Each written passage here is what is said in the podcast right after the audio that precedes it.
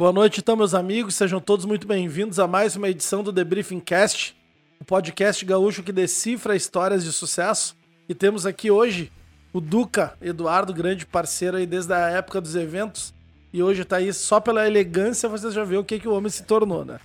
Ao meu lado, Luan Bica, o mestre dos lançamentos e do tráfego pago. Seja bem-vindo, Luan. Por mais que eu não goste da tua cara, é sempre bom te ter ao meu lado. É, depois de alguns problemas, né? Mas a gente tá aí. Mas vai, os trancos e barrancos a gente vai. Então, Duca, seja muito bem-vindo. A gente sempre costuma dizer que o nosso bem maior é o tempo, né?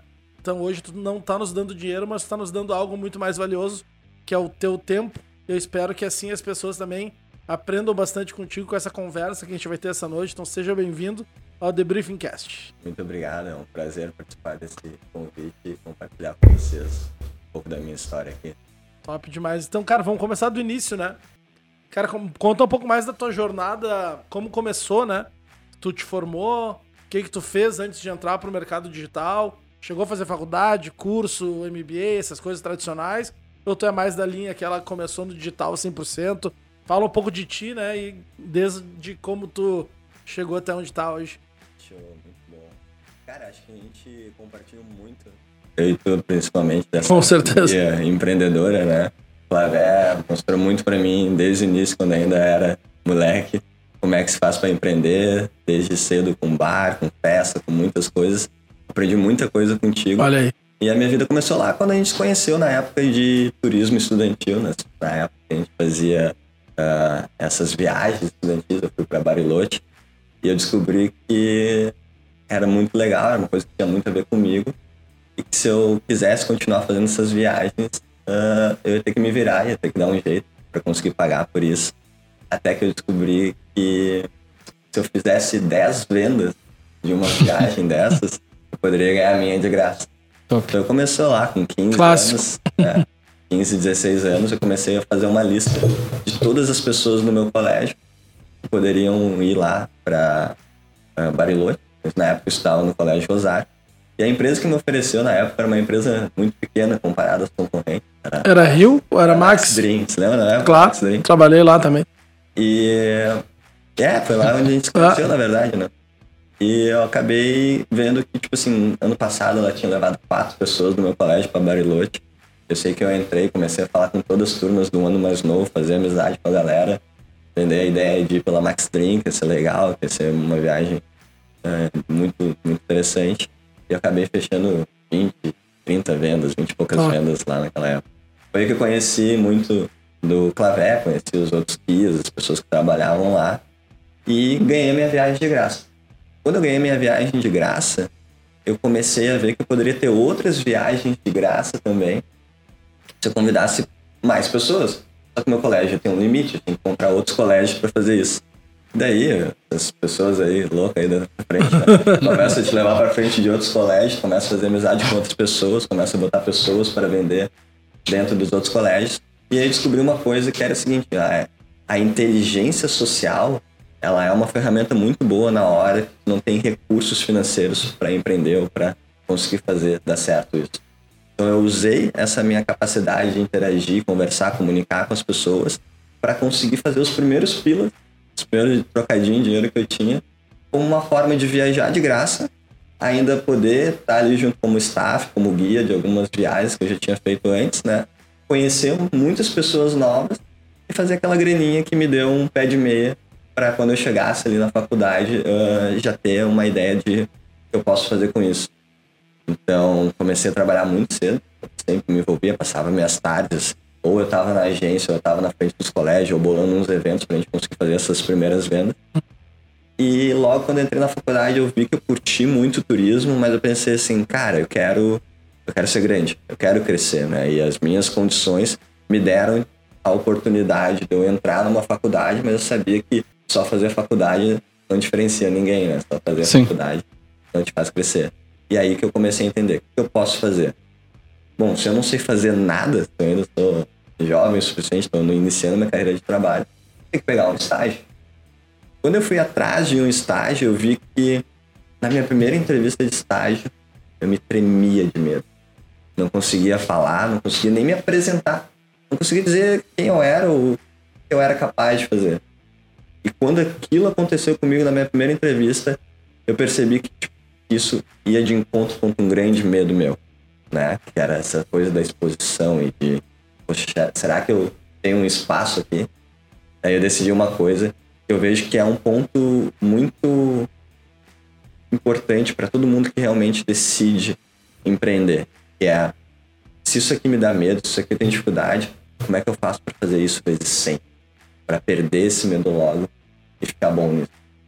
Aí eu comecei a aplicar para todas as oportunidades que eu tinha de emprego, inclusive as que eu não queria, para treinar a minha capacidade de fazer entrevista. Simplesmente era isso. E eu comecei a fazer uma, duas, três, quatro, às vezes tinha duas, três por dia, saía, do, saía de tarde para fazer entrevista e ia direto para a faculdade. Deu 10, 15 dias, eu já tinha conseguido uma, uma oportunidade de emprego, e mais uns 20 eu tinha conseguido outra. Daí eu negociei para um de 6 horas e um de 4. Então eu comecei a acordar cedo, trabalhava um estágio de 4, um estágio de 6 horas, saía e ia para a faculdade. E a faculdade de quê? Administração de empresas na PUC. Né? Então, uh, a minha vida começou a ser isso. Logo de cara na faculdade, dois estágios, entra ali. E olha, para quem na época né, não ganhava muito, dois estágios já dava uma, uma diferença suficiente para quem né, não tinha nenhuma receita fixa entrando, né? Eu sempre falo que assim, a prosperidade ela começa pela tua habilidade de administrar a escassez. Se é uma pessoa que sabe administrar a escassez, sabe administrar pouco dinheiro, tu tem uma segurança de que tu não precisa muito para sobreviver. E a gente sempre fala, né? Rico não é aquele que tem mais, é aquele que precisa de menos. Quando tu parte por esse viés, por essa perspectiva, tu consegue criar um ambiente onde o pouco que tu tem, tu faz muito, tu não deixa de aproveitar as coisas que tu quer aproveitar, óbvio, estrategicamente, e ainda sobra um pouco para poder investir em coisas que vão começar a poder fazer crescer o teu negócio ou começar a usar essas estratégias. Quando eu comecei a, a guardar esse dinheiro, foi quando o Felipe Vial, meu primeiro ah, sócio, clássico. né, grande nome aqui também de empreendedorismo aqui no Rio Grande do Sul, me chamou no meio do intervalo da PUC e falou: Cara, eu vejo que tu conhece muita gente lá da época das viagens e tal, muitas delas estão aqui na administração da PUC. Uh, o que tu acha de a gente fazer uma festa de bebida liberada da administração? Então tu convida a galera que tá entrando, mais nova, que é a que tu conhece. Eu convido a galera mais velha, que é a que eu já, já sou conhecido aqui dentro. E a gente faz isso aí junto e, não, sem um dinheiro para investir. E olha como é aquele negócio, né? Oportunidade. A oportunidade favorece aqueles que estão preparados. Sim. Né? Então eu tinha um dinheiro para investir. Na época a gente precisava de 5, 7 mil reais. Eu tinha juntado já esse dinheiro. E nunca não tinha me extravasado ainda. E consegui bater no peito fazer isso com, com ele. E, cara, deu muito certo. Deu tanto certo que a gente deixou gente de fora das festas ah. porque não, não tinha como dar certo. Mas na época a gente ia pegar num lugar pequeno. A gente ia pegar num lugar para 200, 220 pessoas, né? Mas aquilo já deu para triplicar o que a gente botou de investimento para cada um, né? E a gente Beleza? Como é que a gente faz isso? A gente fez mais duas, três pequenas. A gente começou a ver que tipo, eu tava lá com 17 anos, ainda menor de idade, né? E eu já tinha feito, sei lá, meus primeiros 20, 40 mil reais. E logo quando eu fiz essa grana, eu descobri, bom, eu já tenho que sair desse trabalho. Esses dois estágios não funcionam mais para mim, porque eu já consegui me automatizar aqui uma maneira. Ultrapassou o limite. De fazer mais dinheiro com isso. E aquela fase é uma fase complicada, né? Tu é empreendedor. Jovem, não sabe o que tá fazendo, tá aprendendo no, no talo, né? Aí começa a vir um, uma falta de consciência de tu achar que tu é melhor do que tu é, que tu achar que tu é especial por causa disso, né? E aí tu começa a fazer muito evento com festa, essas coisas, tu acaba meio que, meu, tentando dizer quais são os meus limites, né? E naquela época... Tu acha que tá invencível, né? Tu acha que é invencível, né? E isso foi uma das coisas que eu agradeço muito, porque quando a gente tem a oportunidade de errar e se experimentar muito cedo, a gente tomba um tombo mais cedo, e às vezes ele é menor do que ele poderia ser se não tivesse postergado para viver depois. Então naquela a gente fez uma, deu certo, fez duas, deu certo. Daqui a pouco eu tinha feito uma quantidade já significativa de dinheiro. O que, que eu fiz quando eu fiz 18 anos? Pum, comprei meu carro à vista. E adivinha o que aconteceu na segunda festa que eu fiz depois disso? Prejuízo. 25 mil negativo. E daí eu comecei a ver, nossa, eu não sou invencível, né? Eu tenho que começar a entender onde é que tá o meu equilíbrio, como é que eu tô fazendo essas coisas. Sem nenhum preparo. Né? Então, do mesmo jeito que o dinheiro vinha, o dinheiro saía. Porque a gente era. Não tinha, não tinha conhecimento ainda, inteligência financeira que foi adquirir depois, né? E eu me lembro na faculdade, uh, a gente trabalhava muito dentro da faculdade, porque, é, é o momento que a gente tem pra pra vender ingresso, e aí, como é que tá? Deixa eu contar aqui. E no meio disso, tava lá os professores querendo, né, me interromper e dizer, não, vai aprender a fazer empresa aqui, na faculdade, né? Não é fazendo isso que tu faz. E eu vi de cara que a faculdade não era o lugar que ia me ensinar isso. A faculdade ia me ensinar contabilidade, ensinar matemática financeira, e, e ensinar algumas teorias antigas da administração. O que, que ela ia me ensinar de mais importante? A minha habilidade de criar e ir até um fim um plano de 4, 5 anos. Isso ela ia me testar, ia me desafiar. E eu acredito que quando tu tá começando a empreender, uma das principais desafios que tu tem é que tu começa. Normalmente quem começa uma empresa não tem uma, tem três. né? Tem essa daqui, essa daqui, sei lá. Tudo isso são pela tua falta de capacidade de, de ter certeza que, é que tu vai fazer dar certo. Então, se a primeira não dá certo, tem a segunda. Se a segunda não dá certo, tem a terceira, né? Enquanto tiver um plano B, nenhuma dá certo. Enquanto tu não tiver só um plano e tiver que dar all-in naquele plano, tu ainda sempre vai deixar de conhecer o teu potencial verdadeiro de conseguir fazer com que as coisas deem certo ou deem certo. Né? Então eu comecei a entender que a faculdade, os professores estavam me ensinando outras coisas que eram importantes, mas não eram exatamente o que eu queria. Eu queria a experiência de empreender, eu queria fazer essas coisas darem certo. E investi nessa carreira aí de produ eh, produção de eventos, né? Aprendi muito com o Felipe com isso. O Felipe é especialista. Aprendeu com o Felipe? Felipe muito. Cara, o Felipe, ele era o cara. Respeita, cara. Eu, eu que loucura. Felipe porque ele apadrinha muitas pessoas. Isso é verdade. Sabe? Então ele tem essa capacidade de cativar as pessoas. Cara, quando não tinha nada, era o Felipe que às vezes me levava, me botava numa festa antes de eu conseguir entrar nas festas de graça. Era o Felipe que ia lá, às vezes, com um carro, ajudava a gente a fazer uma movimentação quando não tinha carro. Né? Isso cativa as pessoas. Né? E querendo ou não, ele era um exemplo para mim. O cara mais velho, tava ali começando, empreendendo na cara tapa. Foi um, muito remunerado, ainda é até hoje, né? Aposentados agora. É, Velha guarda. É, eu aprendi muito mais do que com meus professores da faculdade. A matéria da faculdade eu poderia achar.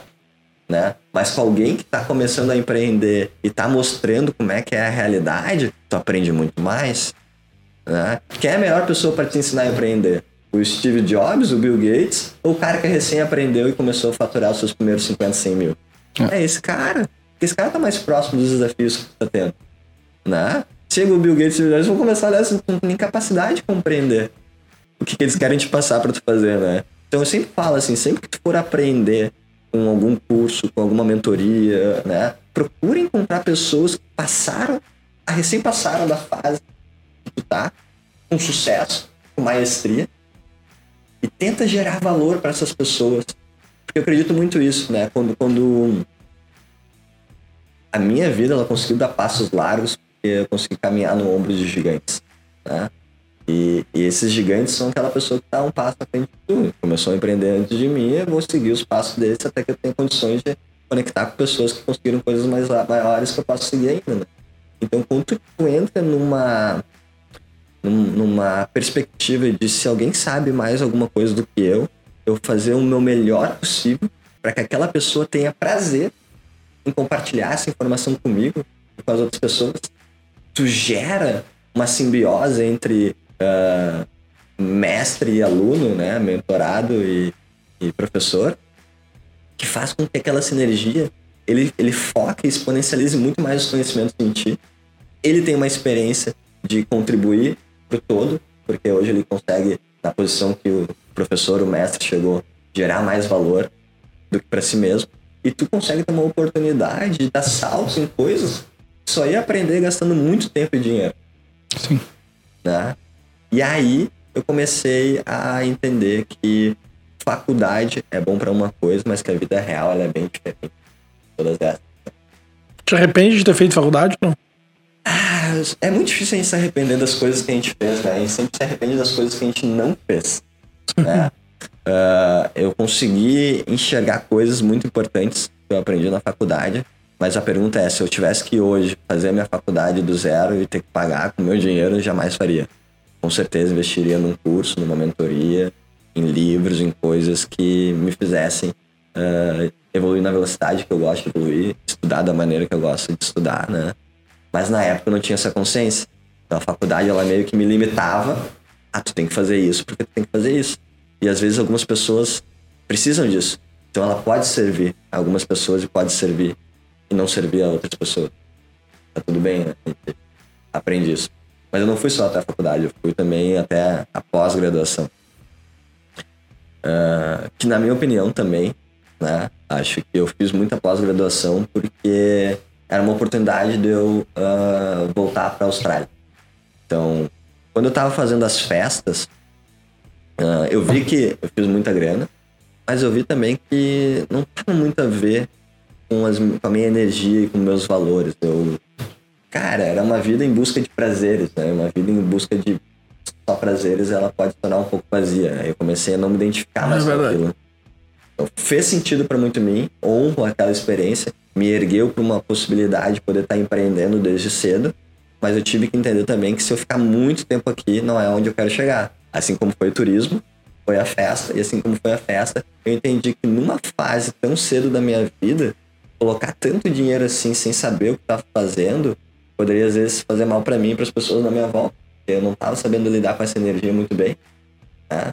Talvez às vezes não estava respeitando tanto as autoridades de casa, antecipando as coisas, né? Tava acelerando uma velocidade, talvez não era a velocidade ótima para mim. Então eu decidi que eu ia encerrar aquilo por um momento e ia lá para a Austrália. Como meu ego naquela época tinha ficado muito inflado pelas coisas que eu conquistei, eu decidi ir para a Austrália inconscientemente também para fazer com que o meu ego voltasse para o lugar onde ele deveria estar. Eu fiz exatamente a mesma coisa com a Nova Zelândia. Com a Nova Zelândia. Como é que foi lá pra ti? Ah, o cara aprende de que ele é um merda, né? Ainda mais um, um, um imigrante, né? No outro país, sendo brasileiro. Cara, e, e, eu tive ainda a coincidência de cair no mundo dos eventos, né? Sim. Eu fui pra lá pra fugir e caí lá só que como operário, né? Então eu montava palco e, e tenda pra evento. E daí eu olhei, porra, velho, até seis meses atrás eu tava fazendo festa pra 10 mil pessoas, agora eu tô aqui. Os caras não te davam uma água, os caras passavam sem te dar um oi. Eu falei, ah, Será que eu fazia isso com os caras que trabalhavam para mim também? Né? Então, cara, o ego do cara vai do céu ao inferno, né? O cara volta a outra pessoa. E essa experiência ela tem muito valor. Porque quando eu cheguei na Austrália, eu tive uma sensação muito parecida, só que eu cheguei lá num país onde eu não falava nada de inglês. Descobri que o inglês australiano é completamente diferente. Completamente. Do, que tu acha que tu vê né, na televisão, né? E comecei a entender umas coisas sobre xenofobia, né? Sobre, meu, tu é um brasileiro aí, não é como a gente né? Mas tá tudo bem, porque, tipo assim, se tu te vitimizar, quem? Que, vai acontecer? Agora, se, o que, que eu descobri? Se eu aprender a falar inglês bem, como eles falam, se eu aprender e respeitar as culturas deles tentar me enturmar, naturalmente eu posso mesclar junto, fazer parte. Então, ela, ela, é muito mais sobre como tu chega numa comunidade, tentando manter as tuas raízes, ou tu consegue se misturar, entender e respeitar o lugar onde tu tá. Então, logo que, logo que eu cheguei, comecei a entender, meu, eu tenho que aprender inglês a qualquer custo e muito. Tá formado já na faculdade ou não? Não, eu tranquei a faculdade. mais ou menos na metade, um pouco menos da metade. Eu descobri que eu tenho que aprender inglês muito rápido. Por quê? Porque depois de ter comprado meu carro, ter tomado ali um prejuízo considerável numa festa, mais os custos da viagem, meu dinheiro ficou, né, pau a pau, ela com elas, né? Então eu, eu sabia que, tipo, se eu chegasse lá eu tinha no máximo um mês para conseguir um emprego. E quando eu fui pra Austrália, eu fui com uma mala que meu pai perguntava assim: tá, tu tá indo pra Austrália ou vai passar um fim de semana na Praia do Rosa? Porque na minha, na minha ilusão eu ia chegar lá, ia ter emprego, ia ganhar bem, ia comprar, comprar roupa. um monte de coisa, comprar essas coisas, né? E, e ainda, ah, sou um cara inteligente, faço boas estratégias. Cheguei lá, com uns 1.200 dólares que eu tinha, comprei uma prancha de 500 dólares. Cortou quase já... pela metade que eu tinha pra dizer assim, ou tu vai achar um emprego, ou tu vai achar um emprego, né? E quando a gente não tem muitas habilidades de conseguir fazer essas estratégias, essas coisas darem certo, uma boa estratégia é tu botar a cenourinha atrás, né? Pra ela fazer com que tu te mexa. Uhum. Né? Então, às vezes, dá um passo maior que a perna, vai cair no meio de um desafio enorme, te vira O empreendedor é aquele cara que se vira, é aquele cara que dá um jeito, né? E eu, eu sabia lá que eu ia ter que me virar. Então eu cheguei lá, passei as primeiras duas semanas, três semanas uh, na escola de inglês, fiz amigo com um brasileiro, fui morar com um brasileiro, fazer festa com um brasileiro. Esquece o inglês? Passou três semanas, eu vi minha conta secar, vi o meu inglês continuar igual e nenhuma possibilidade de ter emprego. Mas tinha uma prancha. Mas eu tinha uma prancha. então, o, que, o que, que aconteceu? Eu cheguei, eu cheguei lá e eu descobri que eu fui lá para Surfers Paradise, que era um lugar onde poderia surfar. Eu descobri que aquele lugar, passando o verão, as oportunidades de emprego caíam muito, porque era muito sazonal. Durante o inverno não tinha ninguém lá. E daí tava muito difícil conseguir emprego lá. Eu cheguei no final do verão, no início de maio ali, já tava começando a esfriar. Daí o que que eu fiz? Tive que pegar a minha prancha, pegar a minha pequena malinha, entrar num trem e ir pra Brisbane, que era a única cidade que tinha escola de inglês que eu poderia fazer essa troca. Que era a mesma da minha, não teria que pagar uhum. nada mais por isso. E Brisbane era tipo uh, 150, 200 quilômetros qualquer mar. Era eu e uma prancha que ninguém entendia por que, que eu tava com ela lá. Né? E quando eu desci lá, sem nenhuma estratégia também, eu, eu, eu, achei que eu ia chegar mais cedo, cheguei nove e meia da noite, com uma prancha, uma mala, sem ter onde dormir. nenhum lugar onde dormir. E eu comecei a ver as coisas meio duras, assim, porque quando tá fora do país, né? Se tu fala qualquer coisa de dificuldade pros teus pais, eles aumentam vezes mil, né? Então eu tinha que uhum. passar uma impressão que tava tudo certo mas ao mesmo tempo não tá. Tava contando dinheiro para poder botar crédito no celular, comendo massa com atum, miojo com atum, para poder, né, com 2, 3 dólares ter uma janta, né, para dar um jeito. E o jeito que eu dei aquele dia, eu tava considerando, meu, eu tava fielmente considerando que eu ia dormir na rua. Eu, fiz isso por três noites. Não, eu considerava porque, bom, pelo menos tô num país seguro, não tem nada que possa me roubar, né? E tem umas roupas que fio não passa, né? Bota mochila de terceiro, dá um jeito, né? Ele viveu uma vida de quem entra no exército no Brasil. Também já entrei. bah, um perrengue sensacional. Mas aí eu consegui, né? Tinha, tinha que dar um jeito. Então eu bati em todos os lugares. Eu vi, tipo assim, os lugares que tinham pra poder ficar ali era tipo tudo 40, 60 dólares. O meu dinheiro que eu tinha era pra, tipo assim, 10, 15 dólares. Não tá entendendo? Tinha muito pouco. Né? Tava contadíssimo. Quando eu cheguei lá, eu entrei no hostel falando nada de inglês, mas dizendo assim, meu, eu preciso, eu posso limpar, eu posso fazer o que quiser. Consegui uma negociação de um lugar onde eu tinha que limpar o banheiro, limpar a cozinha, limpar as coisas. Então eu organizava todo o hostel e eu pagava só 19 dólares. Já era caro para mim, mas me ajudava, né? Eu dividia quarto com 30 pessoas. Uhum. Mano, vocês não têm ideia do que é dividir é quarto com 30 pessoas. Uma pessoa acorda 5, outra 5 e 15, ah. outra 6 e 15, outra 6 e 45. Tu começou a tocar no despertador, tu já te levanta, ah. porque tu sabe que vai vir vários depois, né? Mas foi muito sensacional, porque quando eu fiz essa troca, de novo eu fui para aquilo que me desafiava, eu aceitei o desafio e a vida começa a recompensar. O que, que aconteceu? Lá não tinha um brasileiro, não tinha nada para me tirar o foco. Eu acordava às seis da manhã, ia pro colégio, pra escola de inglês, saía de lá meio-dia e do meio-dia até a meia-noite eu ficava na rua entregando currículo. Decorei uma frasezinha de I'm looking for a job, né? Qualquer. E, e, eu tinha um currículo para cada estratégia. Então, se era para limpar, tinha um currículo de limpeza. Se era para obra, tinha um currículo da obra. Se era para mudança, tinha da mudança. Se era para fazer café, eu já tinha trabalhado no Starbucks. o currículo dizia o que precisava dizer, porque eu não falava muito bem. E aí foi que eu consegui, tipo assim, em... Eu tinha, eu tinha mais ou menos uns 20 dias para conseguir de qualquer maneira, ou ia sobrar só o dinheiro para eu pegar, minha passagem, alterar minha passagem de volta e voltar para o Brasil e a experiência da Austrália teria sido essa. E aí eu consegui entregar 447 currículos em menos de uma semana. Passava o dia inteiro entregando currículo, entregando currículo. Gastei uma nota, para mim era muito dinheiro, né? Cada impressão era 10 centavos de dólar, né? Então, quando eu vi que a pessoa não me levava a sério, eu já pegava de volta, assim, não esquece, deixa que eu vou. porque eu queria economizar, né? E aí eu consegui. Depois que eu consegui meu primeiro emprego, então eu falava inglês no rosto, falava inglês no, no meu emprego, falava inglês na faculdade. Cara, deu dois, três meses, já tava falando inglês suficientemente bem. Primeiro emprego de quê? Foi entregando pizza. Top. na Austrália, onde a, a mão é contrária. E não tinha GPS. Contrária. tu tinha GPS, só que era inglês, e tu não conhecia as ruas. Ah, Então, cara, assim, os caras gostaram muito de mim, porque às vezes demorava 40 minutos, 50 minutos pra entregar uma De pizza carro? de carro. Ah, e me perdia, e, e batia o retrovisor, não tinha dinheiro pra pagar. E, e era, era aquele negócio, assim, ó, as pessoas, o cara chegava lá quando tu não tava entregando pizza, tu tava ou fechando caixa, ou limpando, ou cortando alimento, né? Então eles falavam assim, ah, me passa o pineapple, deu. Pineapple, pineapple, pineapple, até eu acertar o que que era e aprender. Isso fez eu aprender muito rápido. Sim. E sabendo que eu precisava aprender rápido, eh, eu sempre, eu sempre tive esse negócio de como é que eu acelero a minha capacidade de aprender, como é que eu acelero o desenvolvimento das minhas habilidades. Então, uma das coisas que eu fiz foi pegar filmes que eu já tinha visto, que eu já sabia mais ou menos a história, tipo, principalmente britânicos, então eu peguei, tipo, Harry Potter, porque o sotaque da Austrália era, era mais parecido com o britânico, né? E quando eu chegava de noite, eu pegava lá, sentava num canto sozinho do rosto, abria o laptop, né, o computador, e ficava ouvindo o filme, repetindo todas as frases que eles falavam. Então eu não assistia o filme. Eu ia bem devagarinho, cada frase que eles falavam, eu ia falando e ia tentando imitar o som de palavras que eram difíceis pra eu falar naquela época. Cara, três meses já tava falando muito bem, já, já conseguia emprego em outros lugares. Em questão tipo, de um mês e pouco, encerrei a minha aula, minha, minha, Curso. meu curso de inglês, e me mudei pra Sydney. Daí Sydney fui lá, tinha, conheci uma galera lá que me abraçou muito.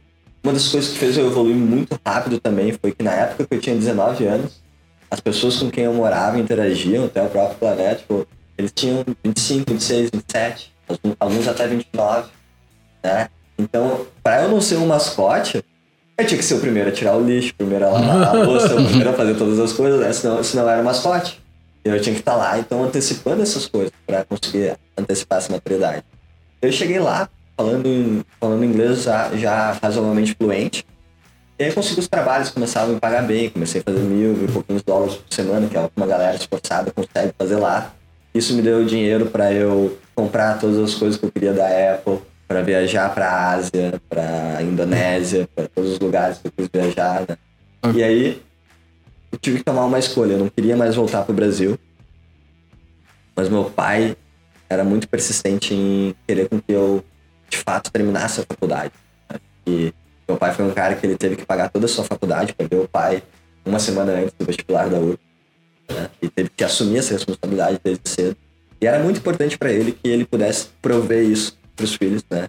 Ter dado o ensino. Ele falava assim, se eu puder ter dado o ensino para meus filhos, eu vou poder estar em paz porque tem mais do que eu tive. né? Eu fui lá entre isso e aquilo, fui lá decidi, tá, não, eu acho que uma das capacidades muito importantes ter quando quer ser empreendedor, quando quer ser, né, se desenvolver, ter sucesso, é ter a capacidade de acabativo. O que é a capacidade acabativa? Bom, a de iniciativa todo mundo sabe. Tem iniciativa de ter um podcast, iniciativa de produzir um conteúdo, iniciativa de abrir uma hamburgueria no iFood. Ah, Mas é a minha capacidade acabativa. De terminar aquilo que eu começo. Eu fui lá e falei, cara, mais por uma questão de princípios, né? De, de desenvolver em mim essa visão de mim mesmo, porque eu acabo as coisas que eu começo. Eu voltei pro Brasil para terminar a faculdade. Quanto tempo deu estudo lá? Na Austrália, no, Na Austrália. na Austrália deu um ano e meio, um, ano, um pouco mais de um ano e meio, quase dois anos. Isso aí. Quando eu voltei para o Brasil, ah, eu já tinha uma grana.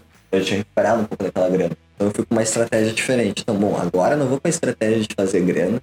Eu vou, para, eu vou com a estratégia de daqui a um pouco entrar numa empresa multinacional e aprender lá dentro como é que funciona, como é que as pessoas pensam, como é que são os processos pra daqui a pouco, quando eu tiver a minha, poder usar isso pra mim. Né? Voltei lá naquela minha meu jeitinho de conseguir as coisas, entregar milhões de currículos em, em um curto período de tempo, né? Me pegaram ali numa entrevista pra, pra Dell. Me botaram pra entrevistar em inglês, eu falei inglês fluente, falei que morava no exterior. Tava bom, podia começar, já podia começar. E daí lá eu comecei a trabalhar, baixar a cabeça. E a, e a Dell era mais ou menos assim, ó. Se tu não pedir pro trabalho, não fizer mais do que te pediram, pode ficar lá. Tu não vai crescer. Né? Tá tudo bem, tá tudo ok. Se quiser crescer, tu tem que galgar tuas conquistas, teus espaços, a tua, o teu conhecimento lá dentro. Né? Tá, tá disputando a atenção de muitas pessoas hiperfocadas em fazerem as coisas darem certo. Então, para eu pegar um minuto teu para tu me ensinar uma coisa no um a um aqui, cara, só um pouquinho. Gera valor antes, resolve um monte de coisa aí, né? Se não sabe, pergunta pro Google. Né?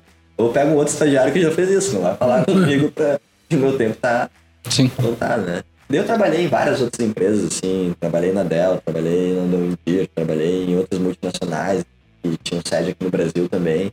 Muito com esse lance do inglês. Então, o inglês me abriu muitas portas. Né? E eu consegui fazer uma grana, porque sempre soube administrar muito bem a escassez, né? Então, gastava pouco, ganhava razoavelmente bem, comecei a juntar de novo pé de meio. Mas eu vi, eu tinha passado, eu, eu assim, ó, eu procurei muito um lugar para eu trabalhar, para que eu pudesse realmente investir muitos anos ali para me, me formar. E eu percebi que todos esses lugares que eu trabalhei, eu trabalhei mais em mais de 12 empresas, nenhuma delas me dava uma experiência de trabalho na qual eu acreditava, um ambiente de trabalho na qual eu acreditava que era condizente com aquilo que eu queria. Então eu descobri que se eu não encontrava isso nos trabalhos, eu ia ter que criar, eu ia ter que voltar a empreender. E no meio desse tempo eu saí um pouco da estratégia de aprender nas multinacionais, que de fato é, é desafiador. Tu aprende, mas tu aprende, né, de forma limitada, faz isso e é isso aí que tem que fazer, até que seja, até que alguém olhe pra ti e te dê algo a mais, né? E fui pro mundo das startups. Então, um dos meus amigos, que era empreendedor desde cedo, fez, deu certo, criou muitas coisas que deram bastante resultado, me chamou e falou: Cara, vem pra cá, vem trabalhar comigo, vamos fazer isso que acontecer, isso que tá dando certo. É marketing digital, é vendas, é online, a vida é digital, a vida é online, né? Eu falei, tá sim, e qual era a proposta? Quatro vezes menos do que eu ganhava. né? E é óbvio, né? Então, tipo assim, se tu puder te, te, te mover pra um lugar onde tu, tu ganhe qualquer coisa para aprender aquilo que tu quer aprender, para aprender aquilo que vai te formar uma pessoa melhor, vai. Lembrem sempre disso, quem tá aí assistindo, lembra disso. Salário é ajuda de custos enquanto você aprende.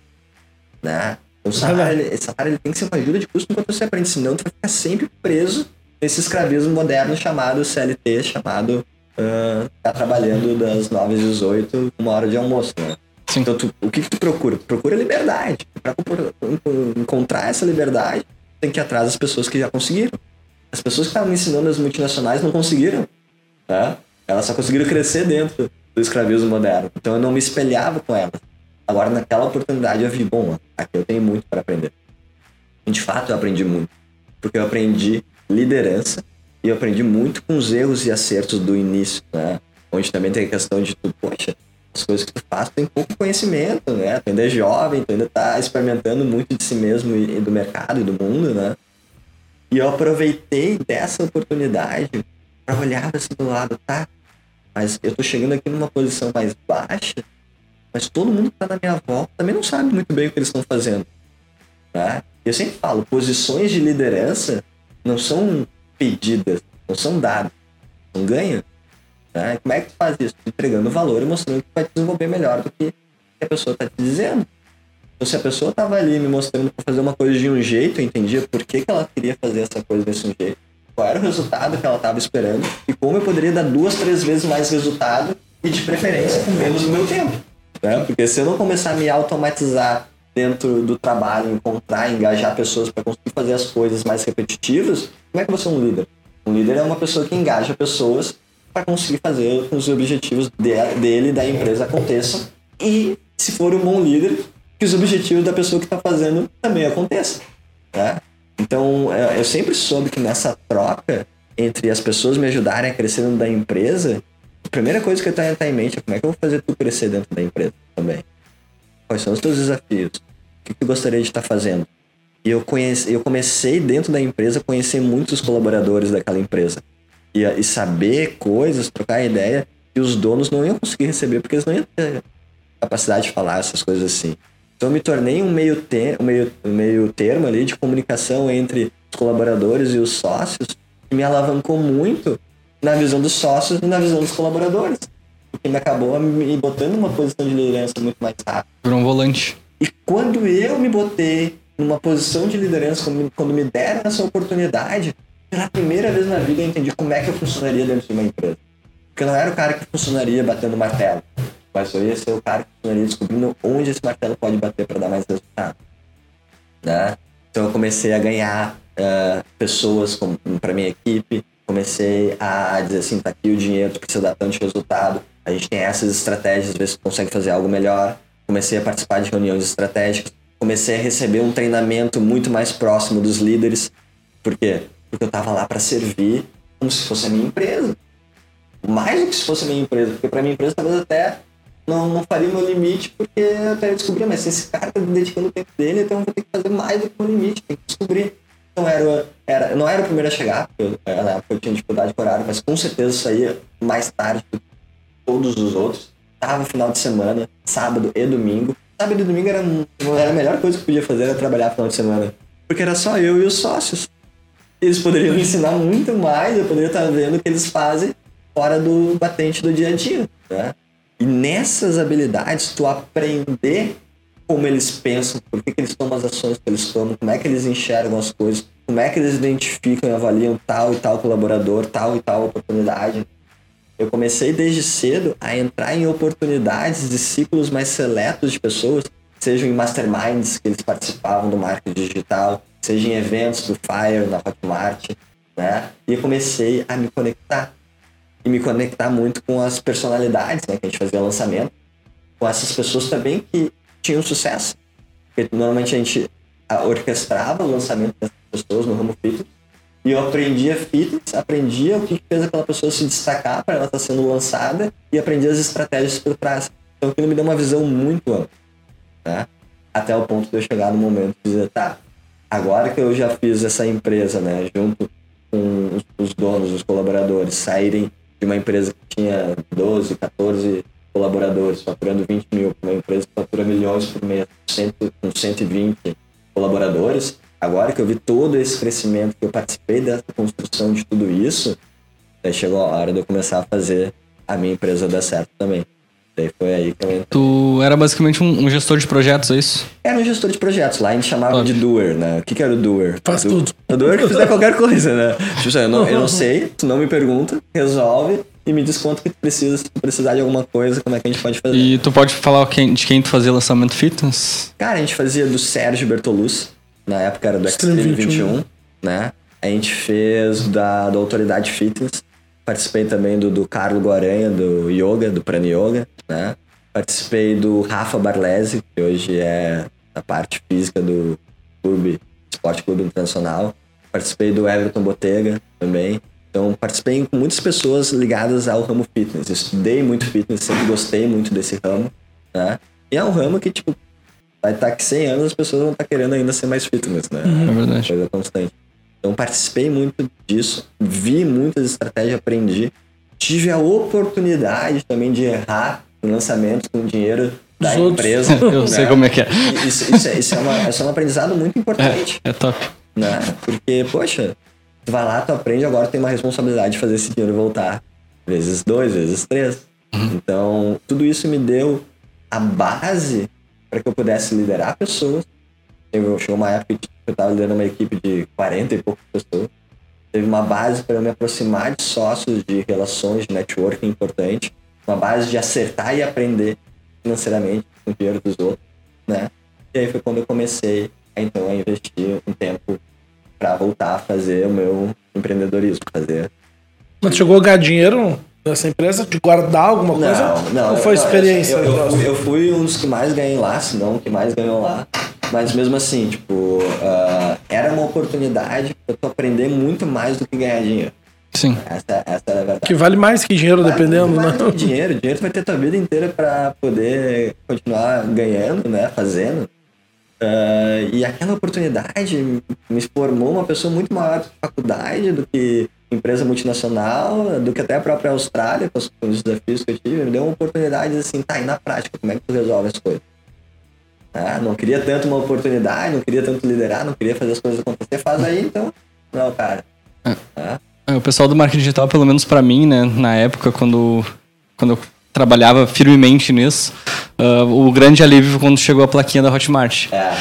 chega a plaquinha, chega a pulseira, parece que cai, cai um peso das costas. Assim, ah, a plaquinha do YouTube também. Consegui. Não, o YouTube nunca recebi. a da Hotmart já. Todos eles bateram mais de um milhão no YouTube, né? Sim, sim. Imagina, tráfego pesado em cima. De tráfego, né? Hum. Na época, a gente era o top 2 de vendas fitness no Brasil. Top. Só perdia pro Possebon na época, que era o Q48. Q48. Aí. E agora ele tá fazendo lançamento, ensinando pessoas a lançar no fitness. Que é, que é essencial, né? Que é, é. Cada vez esse mercado vai ser maior. Ah. O digital ele não veio para ficar, ele veio para exponencializar. Ele vai cada vez aumentar mais ainda. Mas eu vi que naquela época ainda não tinha desenvolvido tanto o que eu gostaria de aprender sobre empresa. Né? Então eu sabia muito sobre lançamento, sabia sobre marketing digital, mas eu queria também saber sobre empresas, tá? E, e equity, né? E geração de, de valor. valor. Né? Como é que eu faço? E aí eu saí para abrir a minha primeira empresa. Minha primeira empresa não, tive empresa de teste, né? Mas para abrir a, a, agora mais consciente a minha primeira empresa. E eu comecei a fazer o primeiro erro de quem abre empresa, que é abrir algo que gosta. Hum. Que nem sabe se dá dinheiro. que nem sabe se dá dinheiro. Ou às vezes que é um bar que a gente tava tomando as coisas que tem lá, né? Eu que sei. A gente aprende, né? Que é um desafio. Então, a primeira fase que tem que abrir, tem que abrir o que tu consegue, o que vai dar certo, não o que tu gosta. Né? Tu tem, que, tu tem que testar e fazer ela se dar resultado rápido. Quando é uma coisa que tu gosta, às vezes tu fica postergando o resultado para não denegrir aquilo que tu gosta, não ter que fazer jogadas que tu vai ter que depois dizer, ah, não gostei de ter feito aquilo, mas precisava no início. Sim. Né? Uma venda mais hard sell, uma coisa assim, né? E a gente abriu a Wido, que era o primeiro clube canábico do Brasil. Era um clube de assinatura com utensílios de tabacaria voltado para cannabis, né? E que não, não, tinha, não enviava nada de cannabis, nada de planta, né? Mas que fazia uma comunidade com as pessoas que gostavam disso. Na minha visão, o mercado canábico sempre ia dar muito certo, acho que vai dar. Só que aquele um, um dos principais erros de quem empreende, né? Too early in the process. É muito cedo.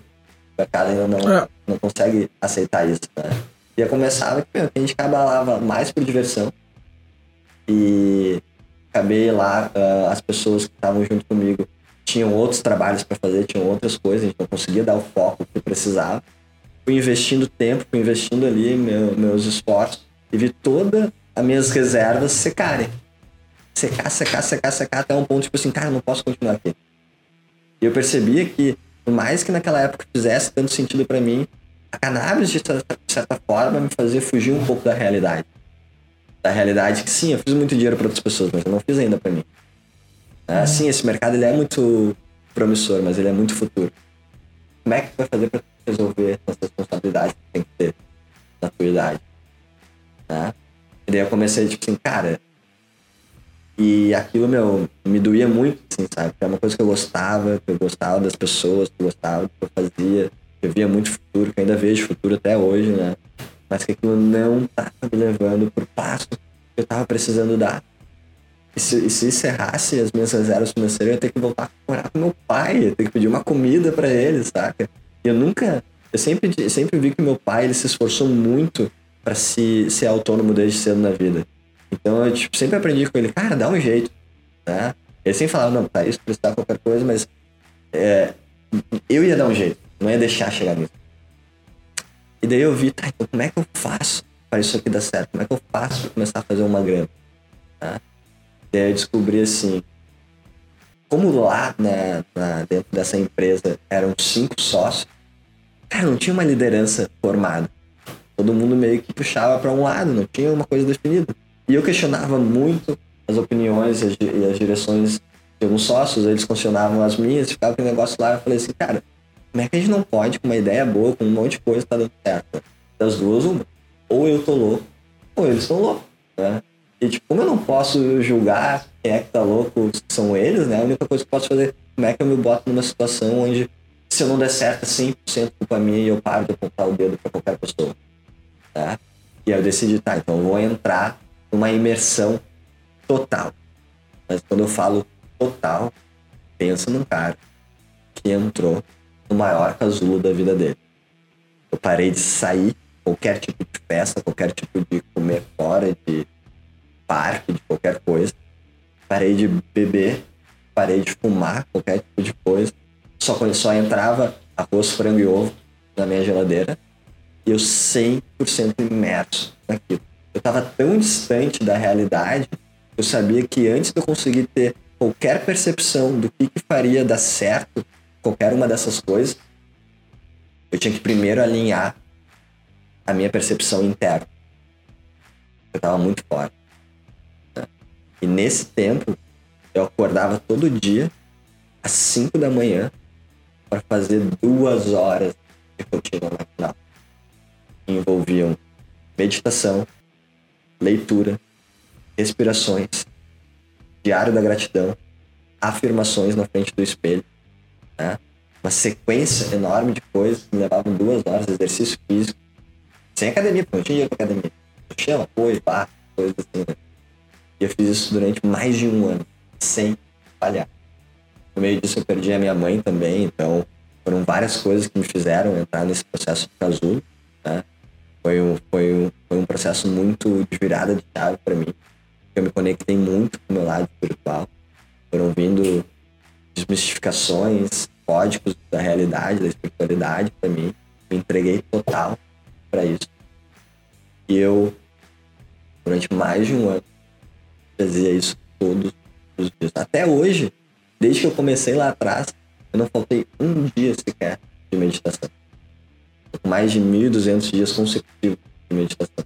Eu posso afirmar que a meditação, o diário da gratidão, a leitura e as afirmações reprogramaram o meu cérebro para o sucesso. Ah, que loucura. Eu não tinha ninguém à minha volta que podia ser um farol para mim.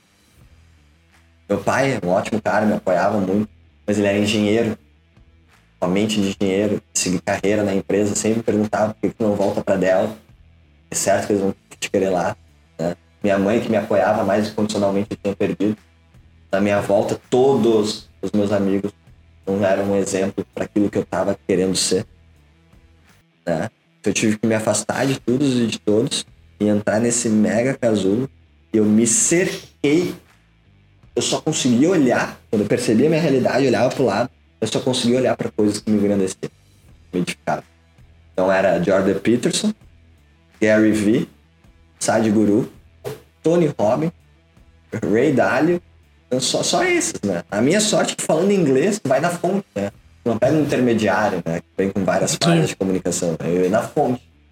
Então eu ia dormir ouvindo mantra do Sadhguru falando sobre espiritualidade, né? Eu ia, acordava já com Gary Vee, gratidão, Jordan Peterson, chegava da balada, da festa, não, não, qualquer coisa que eu fizesse, meu, esquece tudo isso. É só trabalhar o teu subconsciente para ele não ter uma outra opção a não ser absorver a mentalidade do sucesso, a mentalidade da prosperidade. E no meio disso, como eu não, não tinha dinheiro para investir muito, esse processo de fazer lançamento de pessoas demora tempo e dinheiro, né? Tem que construir audiência, tem que investir em ads, tem que achar a pessoa, precisa do tempo e do dinheiro da pessoa também. Eu fui, eu fui descobrir qual era a outra maneira de eu conseguir fazer dinheiro online que não envolvesse botar a cara nem dropshipping. Foi aí que eu descobri o dropship. Mas uma, uma, dúvida que eu fiquei, nesse teu período de casulo, de onde tu tava na empresa da cannabis ainda? Não, não. Tu, eu, eu, o que, eu, que tu, o que, que tu fez durante esse um ano? Eu comecei, né? Aí eu fiquei um ano e pouco na empresa da cannabis, um ano e meio por aí. Da metade pro final desse meio, pro final eu comecei esse casulo, mas o meu ambiente externo ainda me alterava muito. Daí quando eu saí de lá, foi 100% uh, eu, meu computador, tinha dias que eu me lembro de eu acordando, levantando o computador, fechando e indo dormir. Eu não sair da cama. De eu não comer. Ah, uma vez eu ouvi depois uma frase, né? Vai saber um dia que tu vai realmente ter sucesso quando tu esquecer de comer. eu cheguei a esquecer de comer um dia. Assim, o dia inteiro. Você era trabalhando no quê? Qual era o foco? Era aprendendo tudo que eu precisava aprender para poder começar o dropship. Tá.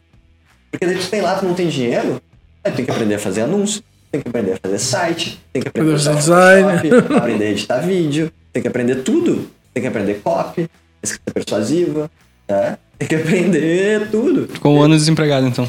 Oi? Ficou um ano, esse um ano desempregado, é isso? É. Foi, foi- não, eu não tava. Eu, eu, eu não fiquei desempregado desde que eu comecei a minha primeira empresa, né? Então agora eu já não era mais empregado. já Sim, tava sim, sim. Empreendendo, né? Mas fiquei um ano Sem receita. Sem receita. minhas receitas. Cara, eu E não tava sugando muito, né? Tu tava literalmente. Como é, que, como é que eu não sugava muito? Uma boa administração da escassez. Eu administrava muito bem a escassez. Tá saindo, não tá bebendo, não tá indo no restaurante. Tá, tá tomando água da torneira, né? Né? Tá comendo arroz, que é barato. Tá comendo feijão, que é barato. Tá comendo ovo, quando não tá uma carne. E aquilo dá certo, ele sobrevive, Sim. entende? Ele começa a ver que luxo não é quem precisa de mais, né? Quem precisa de menos. Começa a viver numa vida onde só tu, com teu relacionamento interno, sem nenhuma posse, sem nenhum objeto, é capaz de encontrar muita luz e muita gratidão. né? Quando eu entendi isso, eu me tornei rico. Muito antes dinheiro. Top. É aquilo que a gente fala, né? O ser para ter. E eu me tornei, eu fui atrás do ser. Fui atrás da minha máscara, eu me protegia do meu ego, fui atrás de perdão para mim mesmo, para as pessoas que eu agi de certa forma errada. Eu fui atrás de um processo de cura, de purificação, né? de contato com a espiritualidade. Né? E nesse processo, eu reaprendi que tudo que estava acontecendo era 100% reflexo da minha mente. Quando a minha mente começou a se organizar, todo o resto começou a se organizar também. Percebi? Fazia anos que eu não sabia o que era ficar sem pensar. Qual foi a última vez que tu ficou sem pensar? Ah, A gente nem dorme. não consegue parar de pensar. né?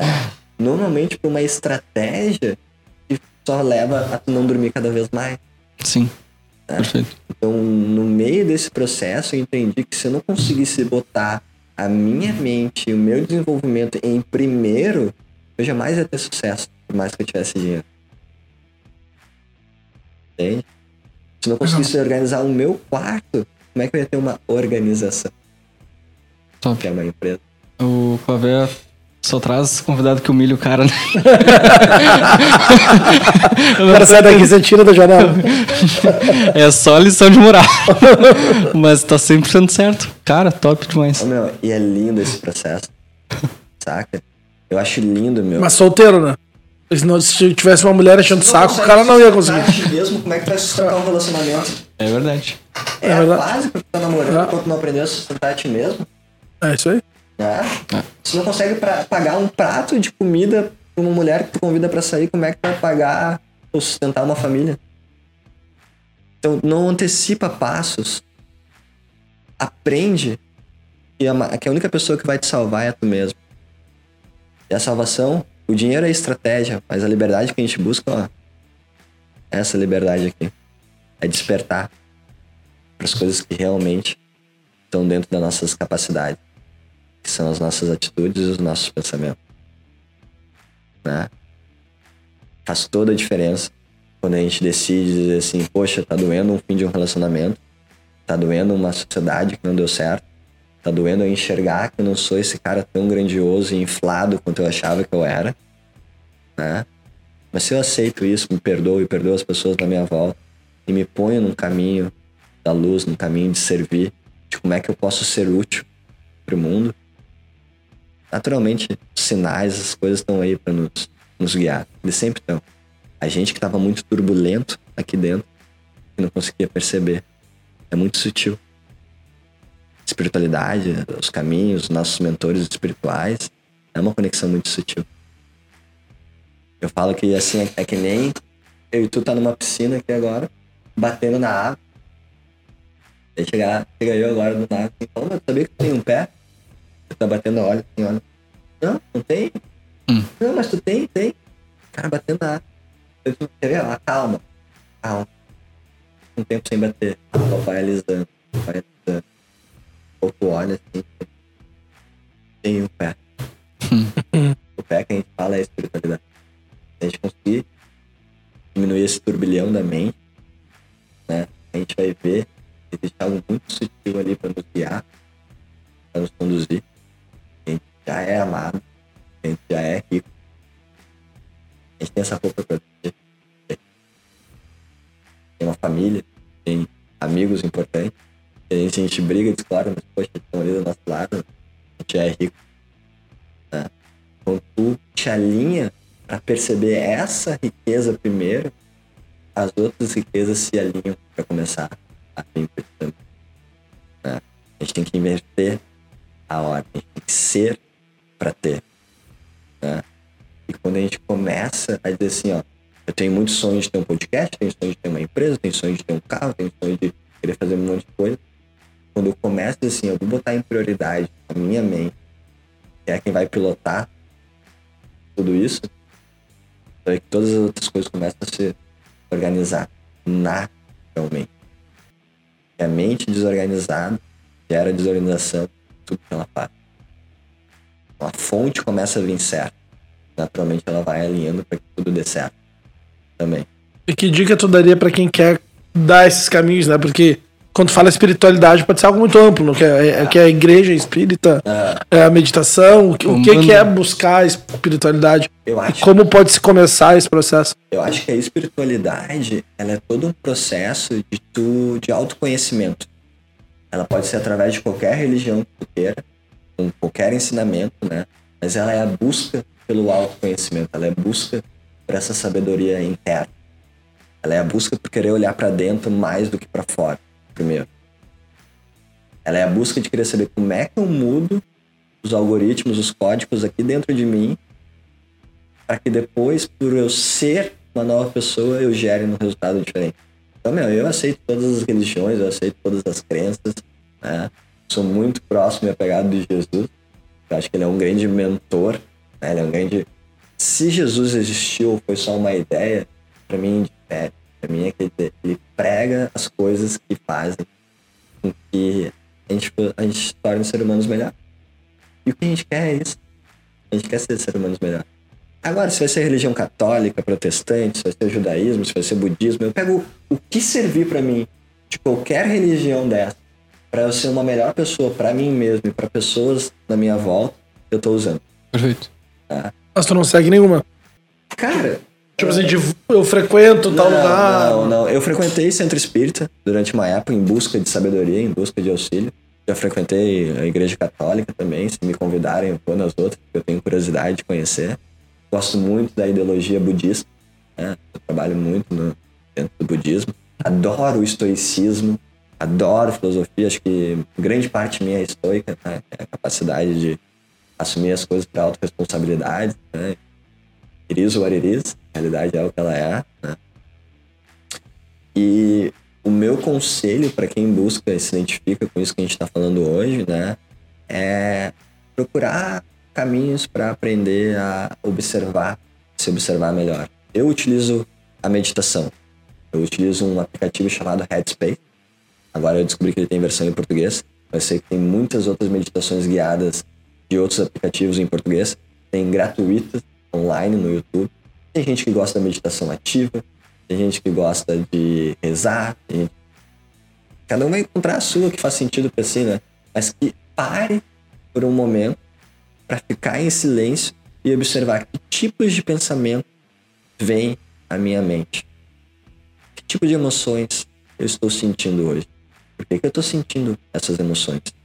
Se eu estou frustrado com uma pessoa, se eu estou com raiva, se eu estou com qualquer coisa com uma outra pessoa, tem muito mais a dizer sobre mim do que sobre a outra pessoa. No momento que eu me, no momento que eu me permito sentir raiva e frustração de uma outra pessoa, ela se tornou meu master quem controla as minhas emoções, porque eu dei para ela esse poder, eu não posso dar esse poder para ela. Eu tenho que saber reinar sobre mim mesmo. Né? Se uma pessoa levanta a voz comigo, eu tenho que saber não aumentar a voz para ela. Se uma pessoa aponta o dedo para mim, eu tenho que saber que aquilo diz mais sobre ela e menos sobre mim. É, o mundo é o espelho, o que eu vejo no outro é o que eu vejo dentro de mim. É, como, é que eu, como é que eu só posso te dar amor se eu tiver amor? Eu só posso te dar ódio se eu tiver ódio. Então a gente entende nesse processo tão, às vezes, doloroso de, de se curar, de se limpar, de se alinhar de novo em tudo isso, né? Um cara que bebia, fazia festa e fumava, fazia essas coisas, essas coisas todas, né? Nesse processo de se alinhar, tu entende que muito daquilo eram amortecedores para tu fugir um pouco daquela realidade que tu não tava gostando tão ver, tanto de ver. de um relacionamento que tu acabou frustrado, de, um, de uma coisa que alguém te machucou, de algo errado que deu na tua vida, uma pessoa que tu perdeu, né? E tu foi botando esses amortecedores, né? O álcool, cigarro, maconha, ou, ou qualquer tipo de droga, ilícita ou ilícita, né?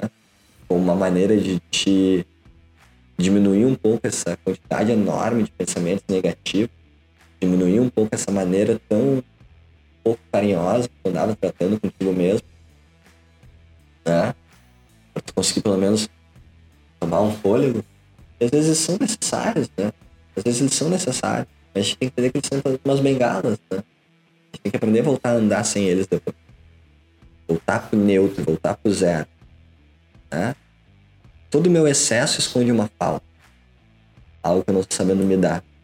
Eu projetei tanto no outro que eu esqueci hoje a minha capacidade de poder gerar isso para mim mesmo. Né? Isso que a gente vai tu não usa mais nada, tu parou de beber 100%. 100% há uns seis anos já. E tu acha que.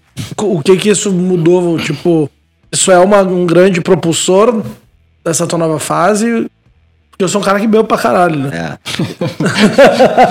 eu sou um cara que bebe pra caralho. Não, tô te falando real. Tipo assim, tu acha que isso é uma coisa que realmente atrapalha?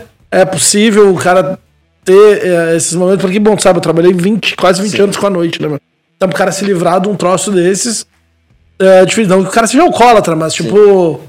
Cara, cara, hoje o teu, a tua mente tá programada que, o cara, vou no jogo do Grêmio, eu vou beber. Uhum. Eu tô indo numa noite, eu vou beber. Tem aniversário de alguém, tipo. Uhum. Aqueles teus hábitos que tu tá acostumado uma vida inteira a fazer, tá ligado. Sim. Ao hábitos, álcool, né? hábitos. Né? É, é legal usar essa palavra. Uh, o que eu acredito, né? Eu acredito que o meu caminho, ele é um caminho que funcionou para mim. Conheço diversas pessoas que funcionam também com um relacionamento muito bom com as bebidas, tá? Mas o que eu percebi foi que o problema não era a bebida. O problema era a razão pela qual eu bebo. A razão pela qual eu quero fugir da realidade. Tá? Normalmente era para fugir de olhar que a minha vida de segunda a sexta estava um lixo. Trabalhava com algo que eu não gostava, as coisas que eu me botava para fazer eu não fazia. As expectativas que eu tinha nas pessoas eram muito grandes, elas não tinham como cumpri-las, né? Então eu olhava ali como um momento de pá, Vou beber. Vou soltar todas essas coisas, né? Só que isso nunca vai mudar a tua vida a longo prazo. Né? E a um determinado momento, quando tu tem certeza que tu nasceu para tu ser algo a mais do que aquilo que tu é hoje, tu vai ter que tomar essa decisão de dizer assim: a que preço tu quer isso? Tá disposto a largar todas essas coisas para conseguir de fato o que tu diz que tu quer? Ou tu só meio que quer? Ou tu só quer dizer que tu quer, mas tu não tá realmente querendo isso que tu quer mesmo, né? E eu queria muito que eu queria. Tava disposto a qualquer coisa. Né? Eu ia seguir qualquer coisa, óbvio, que não fizesse mal para as outras pessoas, né? E não fizesse mal para mim também. Mas que me levasse a aprender sobre quem eu teria que me tornar para conseguir aquilo que eu gostaria tanto. Né? E daí, quando tu me pergunta assim sobre. Tu acha que fez muita diferença? Para mim, eu acredito que sim. Porque a minha mente era tão turbulenta que não, eu não ia conseguir acreditar e compreender. Eu era super ateu antes, né? Nessas questões mais espirituais. Se não chegasse num zero para conseguir olhar pro pé e saber que eu era guiado, que eu era amado incondicionalmente pela, por Deus ou por essa inteligência que rege todo mundo. Enquanto eu não encontrasse isso, Poderia até achar, mas não ia saber. Hoje eu sei. Entende? E quando tu sabe, não precisa mais te provar para ninguém. Não precisa uh, obrigar com que o outro seja dessa maneira também. Entende? Quando, quando quer transformar a vida do outro, que o outro faça o que faz também, é porque tu ainda não compreendeu suficientemente isso. E tu quer ver como é que o outro vai fazer para tu entender através dele também as coisas que tu não tá entendendo ainda sobre ti. Né? Então a gente sempre fala, ah, a pessoa começa a dar um passo na espiritualidade, agora meu pai tem que ser espiritual, minha mãe, minha irmã, minha família, meus amigos. Não, esse é o ego espiritual. É o primeiro passo para tu entender que não entendeu nada sobre espiritualidade. a espiritualidade não é o que eu imponho pro outro. Né? É o que eu aprendo a soltar. Eu aprendo a ser em mim mesmo. Ser, ser eu como gostaria que o mundo fosse. Não esperar que o mundo fosse como eu gostaria. Esperar que as outras pessoas e o mundo seja diferente do que eles são, é o oposto da espiritualidade. A espiritualidade é tu aprender a lidar com todo o caos e as dificuldades e os desafios que a realidade é. A vida de fato é. Né? E aquela rotina tu ainda segue? Cara, o- hoje, hoje, casulo. hoje eu diminuí ela muito por questões que meu tempo, ele realmente é muito, né, cronometrado. Tem quatro empresas, várias coisas para fazer. Meu, minha, minha lista de atividades é muito grande, então eu consegui, eu consegui entender quais são os pilares principais que eu faço todos os dias e que não são negociáveis. Para mim é meditação, leitura, não são negociáveis. né? Logo em seguida, atividade física. Para mim, ela é negociável quando eu tô com uma contusão muscular ou quando realmente O jiu-jitsu tu ainda faz, não? Jiu-jitsu e academia, né? eu consigo fazer os dois. Estou já há oito anos no jiu-jitsu. Faixa preta? Vou pegar a faixa marrom agora. Oh. Até a preta são 10 anos. São dez anos. Então, e, e isso é uma coisa muito legal. O jiu-jitsu ele te ensina. Se a faculdade te ensina um planejamento de 5 anos e tu cumpriu, o jiu-jitsu te ensina um planejamento de De 10. Então eu, hoje eu olho para a empresa, para empreendimentos, né? Eu olho em começar o meu podcast. Não quero que ano que vem ele dê resultado. No mínimo 10. Eu A gente falou sobre os 100 episódios, né? A É. gente não pode começar a pensar em desistir sem ter no mínimo 100 episódios. Você tem no mínimo 100 episódios. 100 episódios é tua faixa azul. Outra faixa azul. Né? Não é nem a roxa, nem Não é a nem- marrom, nem a preta. Exatamente. É só pra dizer que, tipo, olha, eu aprendi alguma coisa. Sim. É Eu não isso. sou branca. É, eu tô longe de ser um preta, né? É tipo, olha, olha, sou fã, né? Joe Rogan, um dos maiores Hum. podcasters do mundo, né? Vai, o- podcast dele, 2478. Ele não se tornou lá, ó, no, no, no 133, nem do 427. Talvez no 999 ele ainda tava se descobrindo. Né? Eu demorei mais de um ano meditando todos os dias, sem sentir nenhuma diferença, para ter minha primeira experiência espiritual com meditação. Entende? Mais de um ano, todos os dias meditando, sem faltar, sem nem ter nem, aparentemente nenhum resultado, até que algo mudou. O que, que aconteceu? Ah, tive uma experiência espiritual, tive uma experiência transcendental. Top. Eu saí desse corpo e fui navegar no universo da consciência, né? E se a gente soubesse como dizer, né? Meditação é muito difícil de explicar. Sua consciência. É projeção astral que se chama, né? Era um pouco diferente, assim, projeção astral, meio que tu te enxerga dentro dela, né? Tu Hum, tem capacidade de fazer algumas coisas que eu ainda- não desenvolvi essas habilidades. Mas, cara, o universo é uma consciência, o meu universo é uma consciência, né? Então, cada um vai ter uma, uma experiência individual dentro do que é meditação. Tentar descrever a meditação é a mesma coisa que tentar descrever uma cor que ninguém nunca viu. Sim. Ela é meio roxa, meio azul, não, ela é uma cor que tu nunca viu, né? Sim. E falando da parte financeira, ali a virada de chave, então, saiu da empresa da cannabis, fez esse teu processo de purificação, de estudo, como tu chamou de casulo, e tá agora. O que aconteceu pra tu dizer, não, agora eu tô pronto? Cara, ah, aconteceu que eu tinha que estar pronto.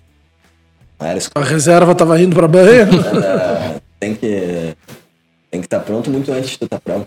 Esse negócio, tu esperar pra estar pronto, tu já tá tarde. Quando aconteceu que a reserva tá indo pra mãe. Chegou nos meus últimos mil reais. Meu aluguel era mil e quinhentos. Chegou nos meus últimos mil reais, ou seja, não ia ter dinheiro pro próximo aluguel. E eu ia ter que voltar a morar com meus pais. Meu pai, no caso, foi. E aí, mano, tão dormindo, virando, virando, virando, dormindo, dormindo. Até que eu fui lá, peguei um produto, testei. aí- Até eu já tinha testado alguns produtos que não tinham dado certo. Só explicando assim pra quem não conhece dropshipping, né? O que é o dropship? O dropshipping, ela, ela é, na verdade, é uma modalidade de logística. Ela é uma maneira de tu vender produtos sem ter ele em estoque. Entende? Então, por exemplo, tem essa água aí, eu combino, contigo um preço, essa água custa um real. Eu faço um anúncio dessa água, seja nas minhas redes sociais, num site, em algum lugar. As pessoas veem esse anúncio, compram essa água por cinco reais. Eu pego esses cinco reais, pago um real para ti, pago dois reais por anúncio, me sobra ali dois reais de lucro. Eu reinvisto esse lucro para fazer mais anúncios para vender mais água. Né? Só que às vezes tem que fazer isso com vários produtos até dar certo, até tu acertar uma oferta boa, até tu acertar um preço que as pessoas paguem que te dê lucro Criativo, tudo, né? criativo, é um monte de coisa, né? Então a gente sabe que nesse processo tem que fazer vídeo de vendas, tem que fazer página de vendas, tem que fazer os anúncios na prática, né? tem que fazer a copy, tem que fazer muitas coisas. O que, que tu queimou até começar a ganhar dinheiro? Um teste. Ah, cara, eu, eu fiz dar certo, quando eu já saí da Uidu, uh, eu tinha muito pouco dinheiro. Então eu já tinha que fazer dar certo no primeiro mês, mês e meio depois, assim, fazer dar certo. Foi na pressão. Na pressão total. Então, tipo assim, tirando o que eu ia comer, eu ia ter 5 mil pra anúncio. Então eu queimei quatro muito estrategicamente. Então eu queimava quatro, mas tipo assim, olha, eu tenho certeza que esse é o melhor vídeo que eu posso fazer, com o melhor preço que eu posso fazer, com a melhor página que eu sou capaz de fazer, é, para testar alguma coisa. E tem que sair vendo. Eu não testava meio que sem saber as coisas, porque isso, isso é muito isso é muito complicado, né? Porque no início, quando não tem dinheiro, botar 300 reais pra fazer um anúncio. Dói. Dói, é uma loucura? Hoje não testo um produto com menos de 5 mil reais. Entende? Eu já testo pra saber dizer assim, ó, se não vender com 5 mil reais de anúncio aqui nesse jeitinho, mais ou menos, eu sei que as pessoas não querem, eu nem vou investir meu tempo em fazer um anúncio melhor e uma página melhor. Eu já queima ali, já sei de largada, já posso fazer esses tipos de abordagem porque o dinheiro permite agora, né? Mas lá não, lá era 300 pila que tá pensando, bah, daqui a pouco fico sem comer isso aqui ali e, e, e, dá, e dá um jeito, velho. Eu, eu, eu, dou esse, eu dou esse teste. Então eu tinha testado já uns 5, 6 produtos. E aí eu acertei. Uh, na época eu vendia uma carteira Powerbank. Isso nem dá mais para vender agora porque eles não fazem mais envio de coisas de com bateria, né? Mais pelo correio, porque pode inflamar essas coisas. Carteira, uma... carteira? É, tipo, era uma carteira assim que tu. ela tinha um powerbank junto. Então, tu botava os cartões, botava o dinheiro, ela tinha um cabo, se precisar de bateria, tu botava o cabo e ligava dava uma bateria essa. E aquilo, e aquilo foi por onde eu comecei. É. Então eu comecei vendendo uh, praticamente no prejuízo, empatava, mas eu vi que vendeu. E uma vez que eu vi a venda acontecer, eu entendi, bah, esse negócio funciona. Hum. Se funciona agora é só ajustar para tudo, só endireitar e fazer o que ele dê. Eu, comecei vendendo ela por 40, 49,97 e terminei vendendo ela por 149,97.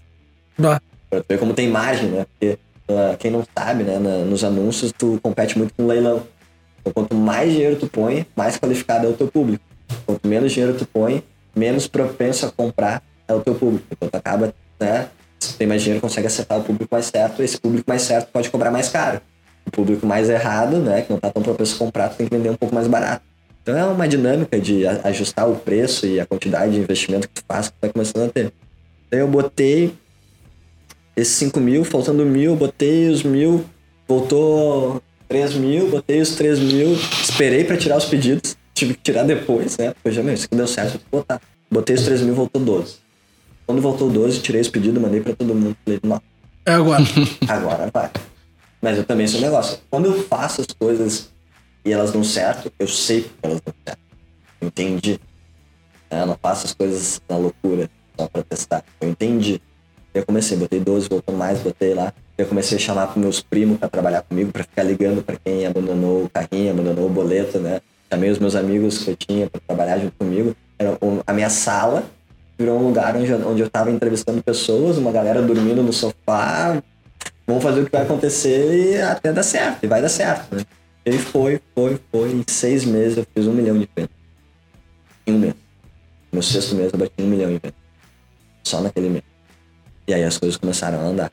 E pra galera ter uma ideia desse um milhão, o que, que pinga no bolso limpo? Cara, a margem do dropshipping, em média, no mercado, é 12,5%. Mas ali com as estratégias que a gente tava conseguindo, às vezes batia 25, 26, porque a gente tinha muita. Estamos falando de 250 mil limpo. É, Tá? Daí tu tem que. Não, isso é, isso é a margem. Depois tem os impostos ah, sim, ali, sim. daí vai, vai dar um pouco menos que isso. Mas daí aquele dinheiro não existe. Aquele dinheiro da empresa, o Eduardo continua sobrevivendo com 1.500, 1.800 pila por mês. Né? Eu, eu, demo, eu já tinha feito mais de 10 milhões em vendas quando eu me autorizei a sair de um, de um custo de vida de 1.800 para um custo de vida de 3 mil.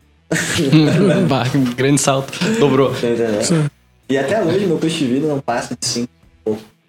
É, é, aquele negócio, todo meu dinheiro eu reinvisto ele para conquistar a minha liberdade. Para poder errar, poder dar o luxo de surfar Então como eu não troquei de carro, não fiz nada, esse dinheiro continua ali rendendo para mim, já foi em algumas coisas que eu invisto ali junto, né? Aquele dinheiro era só para conseguir fazer o negócio dar certo. E o que acontece com pandemia? No meio da pandemia, todo mundo, meu, desligando as campanhas, não vai dar certo, um monte de problema, vai demorar 40 dias para os produtos chegar. Eu falei, bom, tá todo mundo fazendo isso, tem que ter lugar para comprar. Fazer o quê? Eu vou dar um peitaço, assumir a bronca de demorar 40 dias para os produtos chegarem, vou dar um desconto, vou reembolsar quem, quiser ser reembolsado, mas eu vou pegar e vou acelerar. E aí eu acelerei. Eu tenho muita grana, o preço do leilão caiu muito, como a gente saiu, uhum. né? Uma oferta, um custo que não, que não havia há muitos anos. Né? Foi aí que eu virei black. Né? E, aí eu, e aí eu comecei, fui um monte. Daí até hoje eu tenho uma empresa de drop, tenho empresa de software para e-commerce e infoproduto, recuperação. Né? E agora estou começando aí com um trabalho de poder uh, ajudar essas pessoas que, assim como eu, não tiveram a oportunidade de ter na família ou nos amigos pessoas que já sabiam o caminho para poder dizer para elas como se faz, a gerar essa, fazer essa geração de conteúdo gratuito, podcast, nas redes sociais, né? Instruir as pessoas, principalmente dentro da mente, né? Porque é a mente que vai conseguir organizar tudo consiga ser capaz de fazer depois. E para quem já tem condições, né, fazer uma mentoria individual, dando um pouco dessa maneira de servir que eu me faltou muito, sabe? Na vida a gente procura ser para os outros aquilo que nos faltou, né? E eu acho que sim, faltou muito um mentor de business para mim, né? Business, espiritualidade, direcionamento, assim. E hoje é o que eu procuro ser para as pessoas, né? Um pouco disso. E hoje tu tem equipe para fazer essa produção de conteúdo? Ou é tenho, tu tenho, eu tenho, tenho pessoas incríveis. Eu tenho o Bernardo, tenho o Matheus, são, são meu time fechado. O que, que, é um social media, um editor de vídeo? Cara, que... uh, são doers. Né? São... Eles vêm primeiro com viés de videomakers, né? De editores de vídeo. Mas, cara, hoje eles são capazes de fazer muitas coisas dentro da empresa, né? Porque a gente fala, uh, é teu papel né, se, se cercar de pessoas que te edifiquem, né? E quando a gente escolhe uma pessoa para trabalhar contigo, é teu papel entender os sonhos dela. É teu papel entender os desafios dela. É o que eu já falo ali num um dos vídeos mais virais que eu tenho nas redes sociais. Né? O teu líder, ele provavelmente já passou pelos desafios que o teu colaborador está passando hoje. E se ele dedicar um pouquinho do tempo dele para entender a pessoa por trás do colaborador, as suas emoções, seus desafios, suas crenças limitantes, suas qualidades positivas, né? e se dedicar um pouco dessa coisa tão escassa, como tu falou no início do podcast, uhum. que é o seu tempo para ele, aí ele começa a ser um cara, começa a criar um círculo positivo dentro de si. E não um suga-suga, né? Eu te sugo dinheiro, tu me suga trabalho e fica nesse negócio. Não. Né? Tem que criar um ambiente onde todo mundo prospere junto, onde todo mundo invista e se desenvolva junto.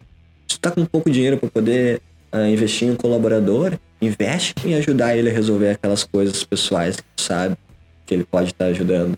É a mesma coisa, outra pessoa que está indo lá, está indo para aprender, então vai para aprender, vai para servir, vai para se libertar de todos os bloqueios, todas as crenças, né?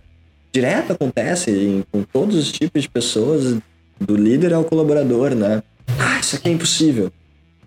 Tá. Vamos fazer um trato. Se em três minutos não descobrir como fazer isso no Google, a gente não faz isso. Hum. Nunca perdi. ah, tem uma resistência ao bloqueio. Esse bloqueio vem lá do subconsciente. Enquanto as pessoas não aprenderem a se desbloquear, né, elas não vão prosperar. Por mais que elas até aprendam a fazer alguma coisa de dinheiro. A diferença de prosperidade e riqueza, né? Prosperidade é como gente percebe os seus pensamentos, as suas atitudes, os atos, né? Como tu enxerga a vida, como tu lida contigo mesmo. Riqueza é tem valor, que de fato tem valor ali para ti, né? Pode ser uma riqueza financeira, uma riqueza né, pessoal, espiritual, verdade. Essa diferença, uh, de nada adianta perseguir coisas externas se não compreender internamente que de fato tá te fazendo, te impedindo de ser feliz. Provavelmente é um relacionamento contigo mesmo, né? Uma coisa interna. E a tua mentoria, essa, essa tua ideia de produção de conteúdo, ela vai além. Tipo, tu pensa em criar isso uma empresa para escalar isso realmente, transformar vidas. Digamos, qual é o próximo passo do, do Ardo? Claro, com certeza, né? Tipo, ho- hoje as estratégias que eu usei de para fazer o infoproduto dar certo foram completamente diferentes da que fez o dropshipping dar certo. Então eu aprendi um braço que eu adorava muito, que era o infoproduto. Aprendi um outro braço que eu adorava muito, que é vender produtos físicos também, né? E agora eu tô sentando no meio termo e dizer assim, como é que eu, como é que eu junto essas duas coisas? Como é que eu posso tirar o máximo dessas duas experiências? Então, ah, o, meu, o meu trabalho hoje é que as mentorias que eu faço, elas não podem ocupar mais tempo do que o, o tempo que eu dedico para as minhas empresas. Eu normalmente tenho uma por semana, duas por semana. Esse dinheiro é o dinheiro que eu invisto para já poder, daqui a pouco, rodar anúncios nos meus conteúdos, ah, pagar os colaboradores que compram comigo esse projeto até o meu momento de lançamento. Perfeito. Então, a estratégia para o meu lançamento, se vocês quiserem entrar numa parte mais técnica, eu tenho meu maior prazer de compartilhar 100% do que eu faço. Porque é sobre isso, é sobre a gente realmente entender que é sobre quanto pode dar, gerar valor para mundo, não é sobre quanto pode receber valor. Olha como é que funciona interessante. Qual é a maior objeção de pessoas que querem pagar uma mentoria ou um curso? Será que isso dá certo? Será que isso funciona para mim? Será que eu vou conseguir? Então, quando a gente faz uma venda para uma pessoa muito baseado na fé de que ela vai ter que investir um dinheiro muitas vezes alto, para muitas vezes ela não tem a capacidade pessoal ainda de fazer até o curso até o final. A gente sabe pelos dados da Hotmart que hum, mais de 5%. 50% dos cursos é, são, não são abertos na primeira aula, poucos, 5% é feito até o final, né? Então tu vai lá, pega uma pessoa que gostou muito de uma promessa, desembolsou mil, dois mil reais, que, ela, que era tudo que ela tinha, que ela acreditou nessa promessa, mas ela não é capaz ainda de, de realmente, né, de verdade, ver o curso até o final. Isso é complicado, né? Então como é que a gente faz isso? Hoje a estratégia que eu uso é como é que eu crio um produto de front-end, que a gente chama, um produto de entrada, com um preço mais acessível, algo entre 97, 197 reais, uma coisa que, né, que seja possível da pessoa pagar, que gere para ela 3, 4, 5 mil reais, para que ela possa investir daqui um pouco 2 ou 3 mil reais no meu curso ou numa mentoria comigo. Entendeu? Se o meu, se, se o meu curso conteúdo pocket, por que, que ele tem que ser pocket? Por que ele tem que ser pequeno? Porque a pessoa não tem capacidade de fazer 40 aulas de curso. Ela tá muito confusa. Se a pessoa tá comprando, ela precisa primeiro se arrumar internamente. Então, eu vendo uma coisa acessível para ela, que ela possa se arrumar internamente, com os pensamentos, com toda essa conversa que a gente teve aqui, que ela possa criar uma organização e disciplina para estudar e aprender metodologias que vão fazer com que ela consiga fazer coisas complexas se tornarem coisas fáceis em pequenos passos a serem feitas, né? E a partir disso ela aplique naquilo que ela já tem, que ela já consegue e tenha um resultado. Então para mim tem que ser um curso de quatro horas, uma coisa que tem que fazer muito bem estruturado, só com o que é necessário para que num fim de semana ela consiga pegar e aplicar. Entende? Dá um, dá um material de apoio, um e-book junto, alguma coisa, né? Dá uns templates, dá algo para que ela possa sair do zero a um muito fácil. E aí sim tu cativou essa pessoa, né? E aí sim tu tá dizendo, tipo, faz todo sentido agora investir nesse próximo passo com essa pessoa, porque ela me gerou um meio para isso. E quando eu recebo essa, esse, essa. Por que, que eu não faço de graça? Duas perguntas. Meu, de graça, tu Não dá valor. o comprometimento da pessoa. Né? Então, se tu faz algo de graça, ela não consegue ver o valor daquilo. Ela não consegue, de fato, se dedicar àquilo. Existe um ato simbólico no pagar, É igual Fala. festa e coquetel. Mais fácil tu levar gente numa festa paga no um coquetel de graça. né? Porque elas não enxergam valor nisso. O valor. né? Quando ela paga, ela tem um compromisso. No mínimo, esses 200 reais que eu paguei aqui, eu vou ter que tirar de volta. E ela se compromete. Então, é é uma coisa mútua para nós dois. E ela também colabora com esse dinheiro que esse conteúdo chegue a mais pessoas que, assim como ela, estão precisando. Né? Então, ela colabora com a distribuição de conteúdo para outra pessoa. Entende? E daí, dentro desse trabalho, o que, que tu faz? É muito fácil tu fazer um lançamento e jogar pessoas por 97, 200 reais pra dentro da tua base. Vocês concordam comigo, né? Pra vocês que já É. sabem mais marketing digital, é uma coisa acessível. Vai fazer um lançamento de 2 mil reais o curso. Tá, tu tem que ser um pouco mais expert, né? É, tem que ter mais autoridade, já tem que ter mais base. né? é tem, tem que saber de fazer coisas mais complexas, né?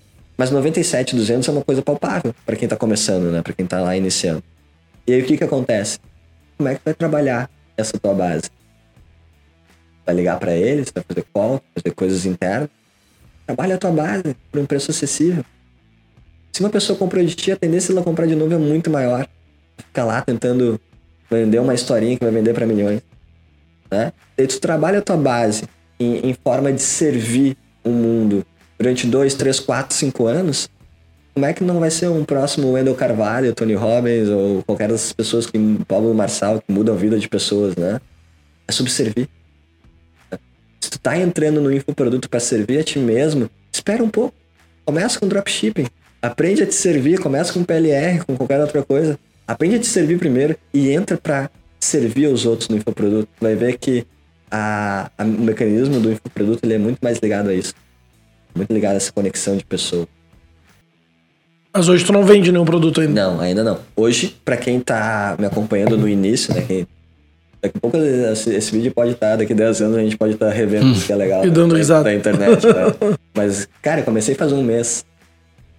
Para quem, quem consegue acessar os meus serviços hoje, é quem vai lá, sem nenhuma oferta de venda, clica no link da minha bio, do TikTok, do Instagram, do YouTube ali, né?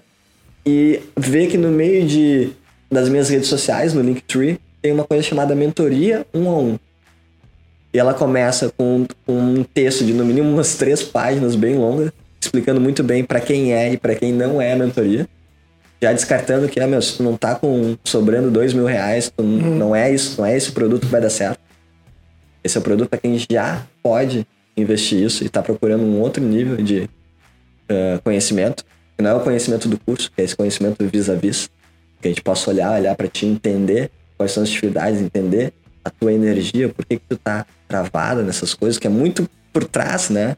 A pessoa sempre vai te comunicar as estratégias, mas precisa de um vis-a-vis para tu entender as necessidades por trás das estratégias.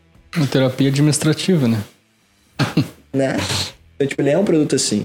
E, cara, com um mês fazendo os conteúdos que eu comecei a produzir, a gente conseguiu bater 11k no Instagram, 12k no TikTok, uh, ah, 8k no Hawaii, uns 300 no YouTube e uns 600 no Twitter. Demais. E tudo disso já fez assim, ó, eu, eu ter que segurar um pouco as mentorias para conseguir estar tá fazendo aquela com atenção, depois a outra, depois a outra, né? Pegando um, dois por mês sem atrapalhar os negócios. Tudo orgânico ou com tráfego, esses orgânico. números? Todos esses resultados, um mês 100% orgânico. E qual a estratégia? Muito Reels, muito... Muito Reels. Tá, bom, vamos, vamos falar então uma coisa prática. Prática, isso. assim. Como é que eu vou falar sobre crescer Instagram e fazer dinheiro na internet se eu não começar organicamente também? Exatamente. Como outra pessoa passou. Né? Então, de novo, a estratégia que sempre funciona. Massive Action. Que é Massive Action em português? Ações massivas. Quando fui procurar um currículo, eu entreguei 5 currículos por dia. Eu entreguei 400 e tanto. Quando eu fui fazer uma entrevista me dei mal, não fiz outra entrevista, fiz 300 entrevistas. Né? Quando tu entra com mentalidade de ação massiva, faz coisas exponenciais. A ter resultados exponenciais. Então, todo dia eu posto uh, dois reels, faço stories sem falhar, faço uh, eventualmente quando eu posto live, eu tô tentando ainda conectar uhum. com pessoas que possam fazer esse bate-papo. Toda semana tem um podcast no ar, todo domingo às nove da manhã. Podcast tem teu nome? É, tem meu nome. É, Eduardo Duque. Tem procurar no YouTube, hum. vai achar lá. Uh, então toda semana tem um podcast no ar. E eu gravo dois podcasts por semana em média. Pessoas pra ter essa gordurinha. E daí como é que a gente começa, então, tá? Então, como é que isso se torna realidade? Um podcast me gera em torno de 10 a 15 uh, conteúdos de rios uhum. e uns 5, 6 conteúdos de YouTube, né? Então, cada podcast que eu ganho já tenho essa gordura de conteúdos, né? Pego uh, os principais conteúdos que mudaram a minha vida, que eu tenho guardado, que eu olho, que eu vejo, poxa, isso aqui fez todo sentido para mim, eu apliquei, deu certo, e produzo em cima deles como é que eu posso melhorar esse conteúdo, como é que eu posso fazer esse conteúdo melhor com as experiências que eu vivi, né? Pego os, as coisas de livro que eu li que mudaram a minha vida, pego as experiências que eu tive, eu escrevo. Eu escrevo muitos conteúdos. Escrever, meu, o máximo. Sempre, sempre foca assim, ó. Tu vai estar sempre focando na melhor performance no digital se tu estiver escrevendo mais do que qualquer outra coisa. É, o cara que tá no digital e é um estrategista tem que saber escrever muito bem. Ele tem que escrever de vários tipos de textos diferentes. Texto de venda, texto de conteúdo, texto de distribuição. Né? São, são, marketing ele é, no final da conta, capacidade de tu conseguir chamar atenção para algo. E a, maioria, a maior força que tu tem é escrito, depois é visual e, e audiovisual, né? Então, áudio também, né? Então é uma mistura disso. Então, só aí eu comecei a fazer muitos conteúdos. Esse conteúdo aqui provavelmente vai dar muitos. 40. Né, os conteúdos pequenos que a gente fala, né?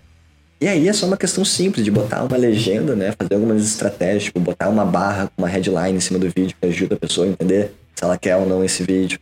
Você não tem usado muito, né? Tem, olhado, tem botado mais legendas. É, às vezes eu tenho usado legenda. Ah. Eu, eu boto barra quando os conteúdos são mais de um minuto. Sim, são reels. vai mais pra vídeo. Entende? Daí, tipo, quando, quando o conteúdo tem mais de um minuto, Uhum. ele vai pro feed, ele fica com mais de um minuto, daí a pessoa tem que clicar pra continuar vendo. Então eu uso uma estratégia mais assim, com uma barra nesses conteúdos mais estilo Gary Vee. né? E é tu que corta, meu? Ou, Não. tu- ou alguém olha pra ti e acha isso interessante, Não, não. tu valida. Eu não faço a edição, mas eu que monto a ordem cronológica dos cortes. Perfeito. né? Então muitas Escolhe. vezes, muitas vezes um corte, ele ficou muito prolixo no momento de uma fala, mas se eu tiro isso aqui, pego isso aqui, pego aquela outra parte que eu complementei isso e boto na frente, ele ficou muito mais entendível pra pessoa. Sim. Perfeito. né? Então uma coisa que eu recebo muito feedback positivo nos meus conteúdos é que a maneira como eu falo faz muito sentido, mas às vezes a maneira que eu comuniquei na primeira não fez Sim. tanto, mas eu organizar faz mais sentido depois. Então tu faz esse trabalho de mastigar mais para que a pessoa que tá ali Uhum. consiga de fato ter resultado, né? E uma das coisas muito importantes, meu, que é o meu o MBA de marketing sabe disso, mas eu acho que é legal a gente compartilhar para quem tá vendo também. Não importa o que tu diga, pode ter informação da cura do câncer. né? É sobre como tu vai fazer as pessoas se sentir. Né? Por isso que é tão difícil falar de aquecimento global. né? As pessoas falam, ó, CO2 aumentou em 32%. né? Eu consigo olhar para isso. Eu sei que é importante, mas tá difícil, né?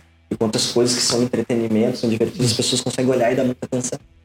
Né? Então, todo o teu vídeo que tu estiver fazendo, você tem que estar mostrando ali com a intenção. Como é que eu tô fazendo aquela pessoa se sentir ao ver aquele vídeo?